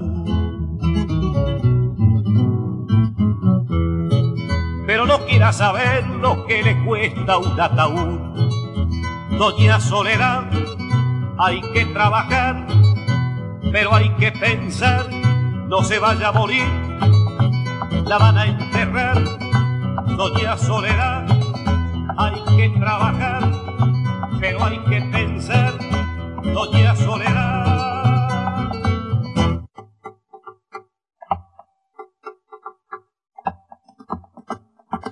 Continuamos amigos conversando acá, estábamos hablando de, de otros temas que poco tenían que ver con la derecha y la izquierda. Este, pero bueno, eh, la, diferencia de, de, nuestras pequeñas diferencias, diría yo, que hay entre nuestras culturas, este, es lo lindo que tienen, ¿no? Digo, que uno comparte y, descubre cosas todo el tiempo, ¿no? Bueno, vamos a entrar en este último bloque con Federico y su cierre ya más hacia el siglo XX de la reseña sobre izquierda y derecha, ¿no, Federico? Correcto. Eh, durante la Guerra Fría, o sea, hasta la disolución de la Unión Soviética, eh, la derecha se identificaba con Estados Unidos y eh, la idea de Estado mínimo. La izquierda extrema se identificaba con el modelo soviético o estalinista. Y luego había izquierdas más moderadas y derechas más moderadas este, que buscaban una combinación de Estado y mercado. una cosa curiosa de, de esta época es que las derechas hacen campaña basado en el miedo al comunismo cuando prácticamente no existen eh, partidos que defiendan el, modelo comunista. Incluso países, con la única excepción de Corea del Norte, este, aún Cuba, y esto lo puede validar eh, Jesús, eh, tiene un Estado muy poderoso y muy este, regulador de la vida económica, pero también hay algo de libre empresa. Entonces es curioso cómo eh, la derecha busca descalificar a las propuestas de, izquierda, acusándolas de comunistas, de pro Venezuela, de pro Cuba, como una forma de descalificarlas. Digamos que vivimos una época muy extraña en que se hace política en base al anticomunismo cuando no hay comunismo. Pero entonces, eh, ¿cómo identificar hoy derechas e izquierdas? ¿Qué significa hoy ser de derecha y qué significa ser de izquierda? Voy a tratar de resumirlo en forma objetiva, o sea, más allá de la opinión de cada quien, eh, como forma de caracterización. Las derechas defienden lo que se llama el Estado mínimo, o sea, la idea de que el Estado, y esto es algo coherente desde el siglo XVIII, que el Estado no tenga políticas sociales, eh, minimizar inclusive la salud pública y la enseñanza pública, en el entendido de que todo quede bajo el dominio del mercado, o sea, eh, enseñanza privada para el que pueda pagarla, salud privada para el que pueda pagarla. Por el contrario, la izquierda defiende la importancia de las políticas sociales. Claro que para que haya políticas sociales, incluyendo salud pública y enseñanza pública, el Estado tiene que disponer de recursos. Y aquí, nuevamente, tenemos un, segundo eje que diferencia derechas e izquierdas. La derecha, eh, cuando habla de Estado mínimo, habla también de un Estado que cobre pocos impuestos, especialmente pocos impuestos al capital ¿sí? y al patrimonio. Eh, digamos que la derecha es partidaria de una política fiscal regresiva, mientras que la izquierda precisa recursos fiscales para eh, financiar salud y educación pública y políticas sociales y busca lo que, lo que los economistas llaman una política fiscal progresiva para usarlos en términos, digamos, que lo entienda todo el mundo, aún aquellos que no tienen estudios económicos, la izquierda defiende eh, un sistema de impuestos al estilo Robin Hood. O sea, que pague más el que tiene más y que pague menos el que tiene menos. Que los ricos paguen muchos impuestos para con eso poder darle servicios, eh, salud pública, educación pública a los sectores populares. Entonces la izquierda defendería, digamos, un sistema fiscal Robin Hood. Y la derecha defendería un sistema fiscal anti-Robin Hood, o sea, en vez de impuesto al patrimonio, impuesto al salario, impuesto al consumo y liberar lo más posible este, las cargas fiscales al capital, con la idea de que liberando las cargas fiscales al capital habrá más inversión nacional y extranjera y la economía crecerá. Esto también eh, hay un tercer elemento aquí para identificar derechas e izquierdas. Eh, las derechas proponen como, como objetivo fundamental el crecimiento. La idea de que, bueno, eh, si logramos que la riqueza crezca, aunque se reparta mal, la torta va a ser más grande, aunque se reparta en forma injusta, y la torta, al ser más grande, también va a beneficiar a los más pobres. Mientras que la izquierda, sin renunciar al crecimiento, eh, ponen el acento en la redistribución, la idea de que no, este, la riqueza existente tiene que distribuirse mejor, crezca o no crezca. Eh, la derecha es una gran defensora del liberalismo total, de darle las mayores libertades al empresario y de eh, acentuar la propiedad privada, digamos, de hacer la propiedad privada cada vez más absoluta. Mientras que la izquierda, dentro de los márgenes liberales, no estoy hablando de la izquierda estalinista que prácticamente ya no existe, eh, la izquierda habla de que hay que, el Estado debe poner algunas regulaciones al funcionamiento de la economía privada y también este, condicionar la propiedad privada a la función social de la propiedad. Por ejemplo, la idea de que si alguien es dueño de mucha tierra y no la hace producir, el Estado debe hacerse cargo de esas tierras y ponerla en manos de alguien que, que sí las haga producir. O si hay muchas viviendas cuyos dueños no la aprovechan y dejan que, se queden obsoletas, se destruyen, el Estado debe eh, hacerse cargo de ellas, eh, indemnizar al propietario, pero ponerlas al servicio de, la ciudadanía. Otra, otro elemento que nos permite diferenciar izquierda y derecha es que en líneas generales la derecha eh, niega la importancia de la pandemia del coronavirus. es muy común que políticos de derechas eh, inclusive tengan opiniones adversas a, la, vacunación masiva. El caso claro era Trump y Bolsonaro, ¿verdad? Decía que, que, era una gripecita y que a lo sumo eh, morirían 6.000 brasileros, así decía Bolsonaro hace un año, y, y decía 6.000 como diciendo a lo sumo, como una exageración, y han muerto 600.000. Eh, otra característica que tiene que ver con eso que decían de, del pueblo burro, es más fácil de dominar.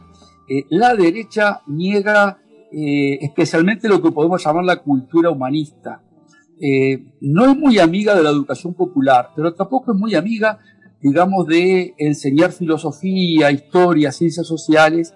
Más bien lo que busca es una educación, la derecha, vinculada a lo técnico, a formar la mano de obra. Otro elemento típico de la derecha es oponerse a lo que llamamos la diversidad sexual, el matrimonio homosexual, los derechos de las minorías, eh, LGBTQ, ¿verdad? Eh, la oposición al aborto, em, los derechos de la mujer, el tema ecológico, son negacionistas también del cambio climático, por el tema de que si vos te preocupas por la ecología y por el cambio climático, debes ponerle ciertas regulaciones a, las empresas contaminantes. Eh, la derecha es defensora del concepto de tradición y por eso se oponen a los cambios. Eh, dentro de la tradición está la idea religiosa. Eh, la iglesia, al menos la iglesia católica, tradicionalmente estuvo alineada con las monarquías y con las aristocracias y con las posturas más conservadoras dentro de América Latina. No quiere decir que no haya eh, este, tendencias religiosas de izquierda, pero entonces eh, el discurso de derecha es fácilmente reconocible porque hay una apelación a Dios de la iglesia, a la familia, pero cuando dicen la familia se refieren a la familia tradicional, ¿verdad? Padre, madre, hijos, eh, no a la, por ejemplo, a las familias este, formadas por este, parejas homosexuales. Eh, hablan mucho del orden y de la jerarquía. Eh, usan mucho en la derecha la política del miedo, de que el cambio puede provocarnos una catástrofe y entonces lo, lo- lo fundamental es mantener el statu quo, o sea, el orden, la tradición, la jerarquía y la iglesia como gran garante de... Otro elemento de la derecha, lo que yo llamaba el populismo segurista o populismo de derecha, es magnificar el tema de la delincuencia, pero no buscar una solución a la cubana, como explicaba Jesús, eh, de que el propio pueblo organizado evite la delincuencia, sino que el discurso magnificando la delincuencia de la derecha eh, va de la mano de fortalecer la capacidad represiva del Estado, la policía, ¿verdad? Este, como elemento de represión. Y ya sabemos que eh, la policía de América Latina muchas veces, eh, más que al delincuente, re- reprime a la protesta social. Y otro elemento que diferencia las derechas e izquierdas, generalmente en América Latina, las derechas son contrarias a lo que podemos llamar el indigenismo, la defensa de eh, los derechos de las minorías raciales, incluye tanto a la, a la población de origen africano, los negros, como a las poblaciones indígenas. Eh, la izquierda, eh, y esto es algo que al principio del siglo XX la izquierda no, no tenía clara, pero más recientemente las, los partidos de izquierda le han dado la mano eh, tanto a los, a los derechos de la mujer, a los derechos a la diversidad sexual, al tema ecológico y al indigenismo. Eh, tal vez este Jorge y Otto pueden hablarnos. Uruguay es un país extraño en América Latina en que la población indígena no existe y no existe porque fue asesinada en principio por los españoles y después por el Estado uruguayo. ¿sí? Eh, en todos los demás países de América Latina hay comunidades indígenas y generalmente, con matices, eh, son los políticos de izquierda quienes están más próximos a defender los derechos de, de los pueblos aborígenes, este, mientras que la política de derecha considera que eh, los indígenas son como un freno al desarrollo capitalista, que ocupan tierras sin aprovecharlas suficientemente y, y tienen, digamos, una, una política represiva hacia lo que son los derechos de las comunidades indígenas. Pero este último punto, este, tal vez lo pueden abundar más, este, eh, Otto sobre Colombia y, Jorge sobre Chile, donde realmente existen comunidades indígenas que en Uruguay no existen, ¿verdad? Eh, Federico, mira, en Colombia eh, existen las comunidades indígenas y las comunidades indígenas están relegadas a terrenos generalmente pocos fer- poco fértiles donde ellos eh, no pueden cultivar, pero tienen posesión de esos, de esos territorios. Y este concepto de izquierda y derecha en Colombia desafortunadamente también va muy ligado a lo que es la violencia en el país. La violencia ha sido un protagonista fundamental en la historia del país. Entonces, eh, ambos bandos están comprometidos con la violencia. La izquierda está asociada a la lucha guerrillera, a la lucha de masas, a la, a la lucha indígena, mientras que eh, la derecha está asociada al ejército nacional, a grupos paramilitares, es decir, a grupos de autodefensas eh, que combaten paralelamente al ejército a la guerrilla colombiana.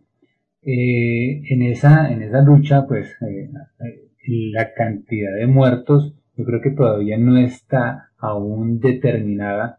En muchas crónicas de, de luchas de los años 70, 80, se hablaban de combates en los que aparecían 300, 400, 500 muertos, y si eso lo multiplicamos por la cantidad de combates que se tuvieron conocimiento en el país, eh, la cantidad de, de, personas que han caído bajo, bajo las balas eh, represivas de uno y de los otros son incontables, son realmente incontables.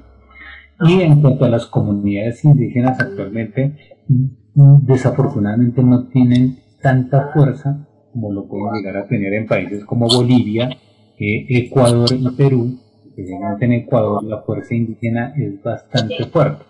y los indígenas ecuatorianos han tumbado casi que a tres presidentes de la República y más, mientras que aquí las movilizaciones indígenas generalmente son acompañadas por movimientos estudiantiles, pero eh, terminan diezmadas por las distancias, por las temperaturas, eh, los días de desplazamiento, eh, el hambre y la represión. Entonces, están, pero su fuerza política desafortunadamente no es tan grande. Compañeros, yo tengo algo medio de sorpresa acá para pasarles, que es este un audio de nuestro querido compañero Eric de Brasil, que quizá en el ciclo 2022 eh, forme parte de nuevo de este programa. Y él nos mandó un, un pequeño audio grabado é falado en portugués ¿eh? para nos eh, sobre la derecha y la izquierda. Lo, los invito a escucharlo. Olá a todos os companheiros do Uruguai e de toda América Latina. Um grande abraço a todos os ouvintes da Babilônica. É, estou acompanhando o programa aqui no Brasil. O programa está muito, muito, muito bom. É, este tema que fala sobre direita e esquerda é um tema importantíssimo. E eu acredito que agora que nós estamos compreendendo enquanto sociedade, aqui no Brasil, começando a compreender esses conceitos relacionados aos dois espectros políticos, a direita e a esquerda. Com a eleição, com a ascensão do Jair Bolsonaro aqui no Brasil, houve uma polarização da política brasileira de uma forma muito intensa. Claro, nós temos diversas questões externas que apontam para essa polarização, né, talvez até intencional, envolve aí até mesmo é, pessoas que vêm de fora do país, né, tem toda uma, uma polêmica em cima do Steve Bannon, mas com a crise que, que nós enfrentamos aqui no Brasil, com a crise econômica que nós enfrentamos aqui no nosso país, eu quero ser muito otimista em retorno da esquerda no nosso país. Eu quero pensar que a população tende a compreender a importância das pautas sociais em detrimento dessa política de mercado, essa política da direita liberal que a gente chama aqui no Brasil. Então eu acredito que com o retorno da esquerda, a população tenderá a compreender a importância das políticas sociais. É, prevejo um retorno da esquerda no país em 22, especialmente pela possibilidade de eleição do Luiz Inácio Lula da Silva. Un a todos los de Uruguay de. Bueno, eso era lo que nos mandaba nuestro querido compañero Eric desde Brasil. que si todo sale bien, este, el próximo 2022 lo vamos a volver a tener de panelista porque es un, lujo para nosotros este, la presencia de Eric que hablaba acerca bueno de, las políticas de Bolsonaro hablaba acerca de, de, lo que significa estas cosas de la derecha en Brasil en fin etcétera etcétera. No vamos a repetir lo que ya escuchamos. Este, igualmente sí. Igualmente la, compañera Nidia de Puerto Rico, el compañero, el compañero este, Enrique que ha estado todos los programas, ¿eh? de Perú, de Perú, eh, que ambos este, se excusaron por motivo de fuerza mayor, pero que los oyentes pueden contar de que siguen siendo parte de, de, este panel latinoamericanista, digamos, ¿no? Que además el año que viene pensamos ampliar este, y estamos invitando a cualquier oyente que quiera sumarse especialmente de aquellos países que aún no están representados, como puede ser México, Bolivia, Argentina, Ecuador, este, son todos bienvenidos, Venezuela, este, sería muy importante para la noche boca arriba sumar, sumar voces, ¿verdad? Latinoamericanas. Es verdad. Este, bueno, y por acá nosotros vamos cerrando este ciclo 2021 eh, queremos decir que los programas van a ser repetidos eh, doblemente, van a ser repetidos en su horario habitual de los lunes y también en el horario de repetición de los días viernes, ¿verdad? Este, nosotros nos vamos a hacer un receso desde aquí hasta probablemente hasta febrero, este, donde la radio, bueno, también se toma vacaciones porque tenemos derecho. Este, vamos a ir todos a festejar a Chile el triunfo de compañero, ¿cómo era el nombre? De, Boric. Boric, porque son, son difíciles esos nombres, no, no, no es Gutiérrez ni González. el compañero Boric. Eh, Federico quería hacer una promesa al aire, dijo. A ver. Sí, no, yo le quería prometer a, al, al amigo chileno Jorge que he visitado muchas veces su país, Chile, es un país que, que me encanta, me encanta la gente de Chile. Y bueno, este, si triunfa la, la izquierda, si el pueblo chileno logra derrotar esa extrema derecha de, de Katz, este, voy a estar en, en Valparaíso para ver cómo asume un nuevo presidente de izquierda en Chile y nos tomaremos algún pisco, ¿sí? este, algún pisco sour o algún tsunami, como le dicen por allá. Terremoto. Como Jorge de Valparaíso. Aquí te esperamos, Federico. Ojalá que todo salga bien. Vamos, vamos a apuntar a hacer un, un, programa en vivo algún día de alguno de los países. Nos vamos a juntar todos en un país y vamos a sacar en vivo ahí. Este, vamos a hacer un desembarco en Miami, Jesús, ¿qué te parece? ¿Cómo lo ves vos? No es mala idea. ¿Eh? No es mala idea. No es mala idea. si Bueno, le, no- cae toda esta no gente ahí a que Miami, no, no, no creo que nos dejen pasar del aeropuerto. ¿no? Por supuesto que no, por supuesto que no. Este, más vale nos encontramos en La Habana. En La Habana, ah, La Habana, sí, por favor, La Habana. La Habana es mi casa, es mi segunda casa. Es mi segunda Mil casa. veces mejor. Ahí sí estás en libertad. Otto, Colombia, ¿qué, ¿qué tiene para decir antes de cerrar este ciclo? Que fue una de las últimas incorporaciones, la de Otto, ¿no? Una, gran incorporación. Muy, muy complacido de poder compartir con ustedes. Creo que eh, el análisis crítico que hacen sin, sin sesgos eh, es realmente increíble.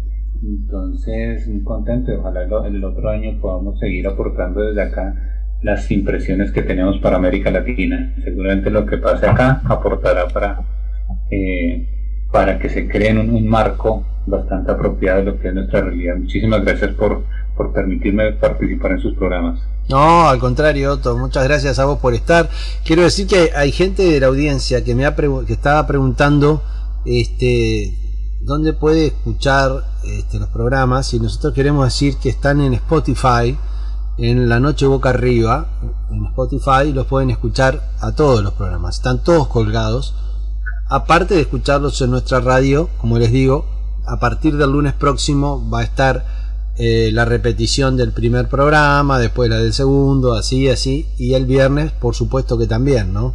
O sea, la semana que viene irá primer programa lunes y viernes, la semana siguiente segundo programa lunes y viernes, y así consecutivamente, hasta que, bueno, no, no, no creo que nos den las semanas de acá hasta febrero para repetir los 10, 11 programas que tenemos, pero si no nos dan en, No, alguna, en alguna semana podemos poner el lunes uno y el viernes otro, lo que sé, no sé. Este, Yo no me acuerdo la, la fecha precisa, pero el, el primer programa en agosto fue cuando la crisis en Afganistán seguro. y justamente, este, bueno, ahí participábamos cuatro uruguayos, que fue el núcleo inicial del programa, Mm. y dedicamos el programa a hablar de la realidad y de la historia de Afganistán, ¿sí? Este, y una de las cosas que, que nos enorgullece es que eh, a, a lo largo de los 10 programas fuimos sumando voces de distintos rincones de América Latina, ¿verdad? Sí, sí, ha En sido un este programa momento- que ha mutado mucho y eso habla de un programa vivo, ¿verdad? Porque cuando los programas se mantienen en un formato y, y- y- y en términos radiales hablando, ¿no? Y que siempre no salen de ahí, este, eso habla a veces un poco mal del programa porque eh, lo deja como encajonado en, en una cosa que es, este programa no ha tenido, ha tenido como vida, se ha ido moviendo, ha ido cambiando, ha entrado Claro, es- gente, ha, es un- ha salido gente. Cuando, cuando, de- cuando criticábamos el tema de, de las visiones jerárquicas, eh, este es un programa abierto en el que todos los compañeros que se han ido sumando no fueron digitados a dedo, sino que se hacen invitaciones abiertas y, y es voluntad de cada uno este, sumarse o no. Y en ese sentido, este, tanto Otto como Jorge, como los demás compañeros que no están presentes, hablábamos de Eric desde Brasil, de Enrique desde Perú, de Nidia desde Cuba, perdón, desde Puerto, Rico. Jesús, que está presente desde Cuba, este, han sido realmente un orgullo para este programa y, han realzado, digamos, este, el, nivel eh, de, nuestras este, audiciones.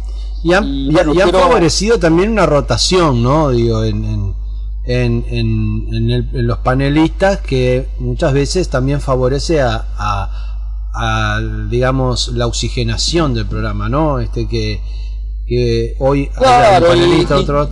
Vamos a tener que sacar algún programa a Federico del aire y, a mí. Aunque yo los tengo agarrados en las orejas, porque si me sacan a mí no... no, no, pero... Ahora está el Pitanga, el Pitanga lo puede sacar también. ¿eh? como todos tenemos nuestras obligaciones laborales y familiares, eh, muchas veces, este, por ejemplo, hoy Nidia y Enrique eh, deseaban participar, pero por motivos personales no pudieron. Mm. Y es eso, y no otro motivo, el que hace de que en algunos programas estén presentes los compañeros y, en otros no. Y, eso de que somos un programa que, está dispuesto a, sumar voces eh, libremente, eh, tiene que ver con esa invitación que yo hacía, que ojalá que el año que viene puedan sumarse este, compañeros de otros países o de los países que ya están presentes. Especialmente eh, nos interesaría eh, mayor presencia de, mujeres. Este, lamentablemente la voz femenina en un principio era una valiosa compañera uruguaya, Analía, que por motivos personales este, no pudo seguir participando. Y ahora, bueno, la, la excelente con un nivel académico excelente que es la puertorriqueña Nidia, que lamentablemente no pudo participar. Pero sería muy bueno que sería muy bueno que se sigan sumando este, de distintos países de América Latina y especialmente voces femeninas, ¿verdad? Bueno, vamos a dejar un, saludo final. Otto, arrancamos por. Nos vamos a venir. No, nos vamos a venir bien del norte hacia el sur. Este, vamos a arrancar con Jesús, desde allá, desde el Caribe, bien arriba del Caribe.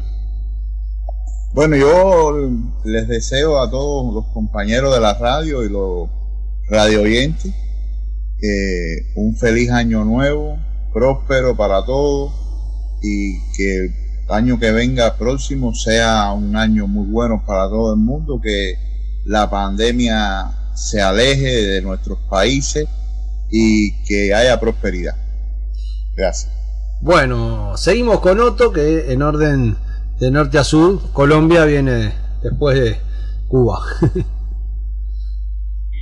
Eh, ojalá este espacio de, comunicación entre el pueblo latino sirva para que las personas que de pronto por algún tipo de condición no hayan tenido acceso a, este tipo de debates lo puedan tener para que puedan ser retransmisores de, estos mensajes en los que no se trata de tener unas eh, posiciones extremas, sino posiciones que realmente contribuyan al desarrollo de nuestros pueblos que, hace, que mucha falta nos hace.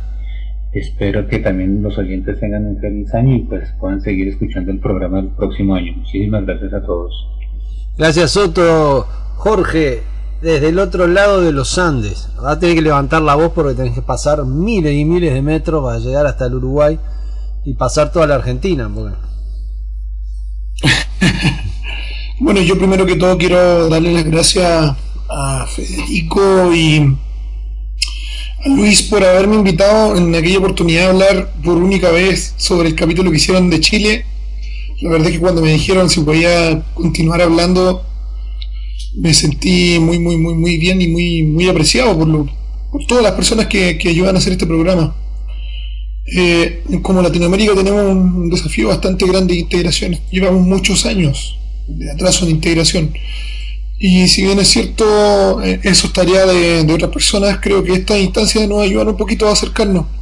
Será un poquito quizás, pero es algo. Eh, así que les, bueno, primero agradecerles, desearles que tengan un muy buen fin de año a todos y a todas. Em, y que espero que el 2022, además de poder juntarnos nosotros, por continuar con, con este trabajo, eh, sea un muy buen año para todos. Para todos en todo sentido, personal, laboral, eh, político, y que en todas las instancias que, que nos toque, sea compartir aquí o compartir en otros lugares, podamos mantener este fiato que nos ha permitido expresar nuestros puntos de vista de una manera súper respetuosa, súper ordenada y súper clara. Así que eso, ese es mi saludo para ustedes. Bueno, gracias. Jorge. Continuando, continuando con el orden norte-sur, les cuento que hoy no hablo desde la costa sur del Uruguay, sino que me tocó hablar desde un orgullo del Uruguay, que son las escuelas rurales. Estoy en una escuela rural eh, con wifi gracias a las políticas del Estado este, en, el, en el centro del, del país. Y bueno, yo que comencé hablando de la Revolución Francesa, cuyo lema era libertad, igualdad y fraternidad. Una revolución del siglo XVIII, es increíble que estemos en el siglo XXI y aún no tengamos asegurados para nuestros países latinoamericanos o para el mundo en general eh, estos tres conceptos. Y ojalá que el 2022 además de superar la, tremenda pandemia que, hemos sufrido, eh, encontremos en América Latina una aproximación a esos tres conceptos tan valiosos de libertad, igualdad y fraternidad. Fraternidad quiere decir hermandad, que nos sintamos hermanos. Y podremos agregar un cuarto concepto, que es el tema de la paz, ¿verdad? Y bueno, un abrazo para todos y, nos veremos el año que viene. Bueno, y así será. El año que viene vamos a estar de nuevo con la Noche Boca Arriba, con los compañeros de siempre, con nuevos compañeros y compañeras que nos van a estar acompañando. Este, yo también les deseo lo mejor para el 2022. Este, un 2022 más justo, sobre todo para aquellas personas que en realidad sufren. Porque a veces uno piensa que sufre y a veces se pone a mirar al costado y ve que hay gente que en realidad sabe lo que es pasarla mal, ¿no? Y bueno, esperemos que, que esa gente pueda encontrar un, espacio en este mundo humano, un espacio donde, donde se le valore como ser humano, que muchas veces eso está dejado de lado. Este, mm, no me queda más que decirles muchas gracias por habernos acompañado en todos estos programas, invitarlos a que escuchen las repeticiones de todos ellos desde acá en este receso que vamos a hacer. Y bueno, y nos vamos a despedir ni más ni menos que con Caetano Veloso, interpretando un tema que llama Un comunista y que habla precisamente de esas cosas que a veces uno cree que que tienen un significado, pero que en nuestras latitudes cobran otro, ¿verdad? Este... Importante destacar que Caetano Veloso nunca fue comunista, ¿verdad? No, no, no, no, no. Es la historia verdadera de un comunista eh, brasilero. Este, y precisamente Caetano hace esta canción mostrando qué diferencia hay con el comunista soviético, por ejemplo, ¿no? Este, las diferencias que, que tenemos. Y yo este, creo que Latinoamérica es, yo me considero artiguista eh, antes que nada, creo que los hermanos de Latinoamérica somos un país solo y que nos obligaron a estar divididos, pero que programas como este hacen que nosotros a pesar de todo nos tengamos la rebeldía de juntarnos a la fuerza. Bueno, un abrazo y será hasta la próxima hasta el próximo ciclo de la noche boca arriba. Gracias de nuevo.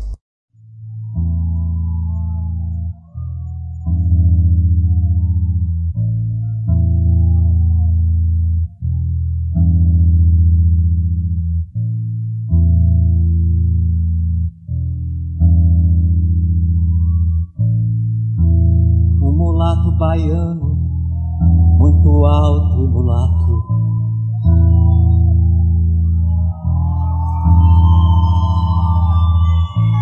Filho de um italiano e de uma treta saco.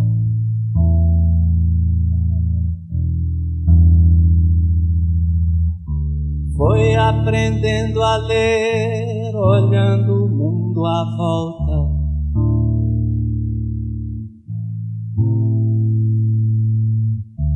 E prestando atenção no que não estava à vista.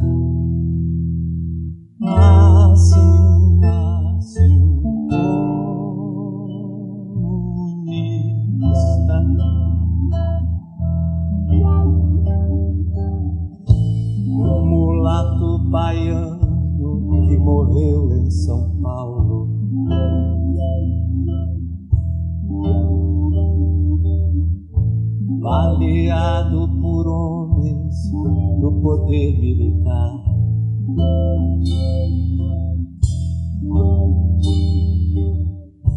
Nas feições que ganhou em solo americano.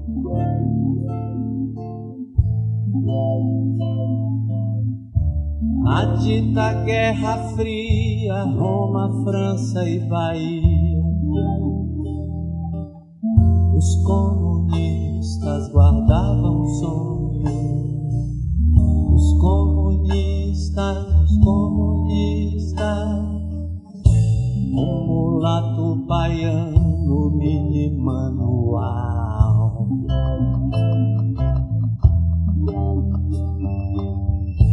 Do guerrilheiro urbano que foi preso por Vargas.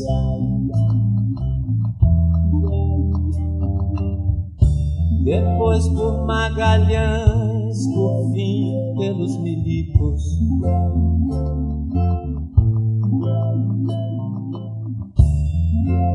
Sempre foi perseguido nas minúcias das pistas. Como são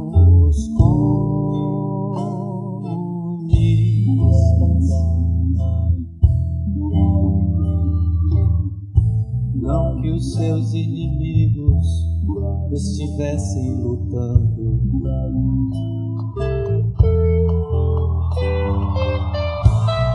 Contra as nações terror que o comunismo urdia.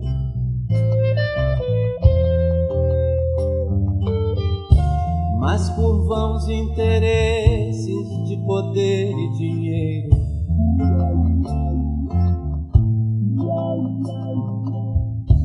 Quase sempre por menos, quase nunca por mais. Os comunistas guardavam sonho. Os comunistas, os comunistas. O baiano morreu, eu estava no exílio.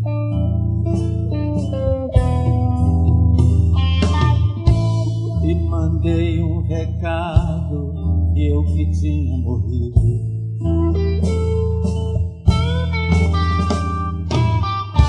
E que ele estava vivo, mas ninguém entendia.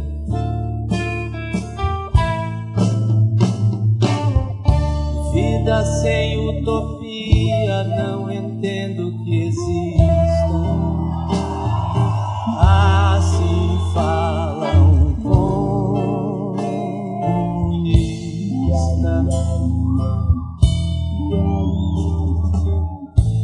Porém, a raça humana segue trágica sempre.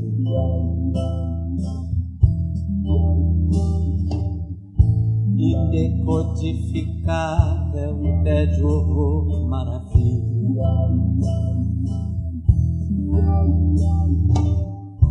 Ó mulato baiano, o samba o reverencia.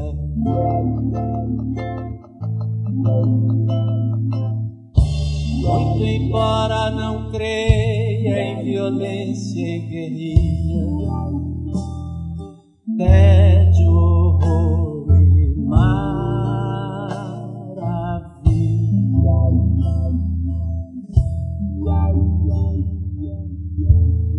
Calçadões encardidos, multidões apodrecem. Há um abismo entre homens e homens, o horror. Quem e como fará com que a terra se acenda?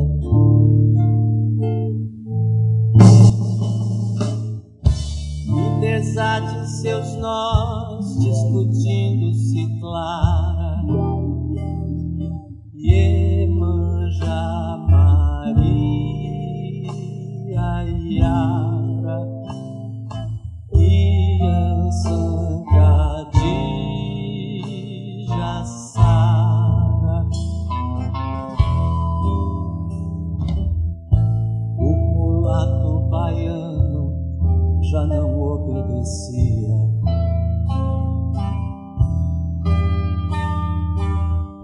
As ordens de interesse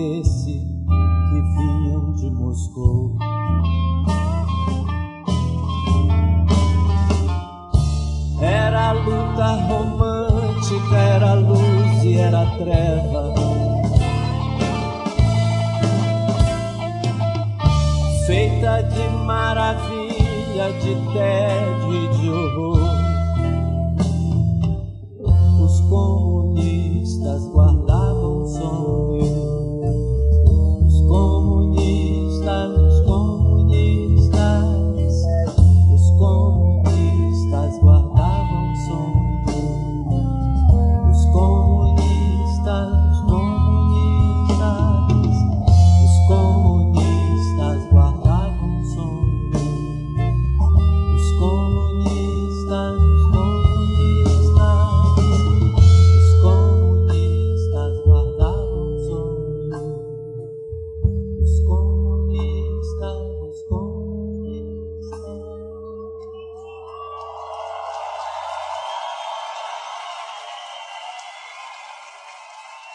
Existen varias radios, pero la babilónica es única. Proba. Babilónica. Tu radio. Tu compañía. Radio. Radio La Babilónica.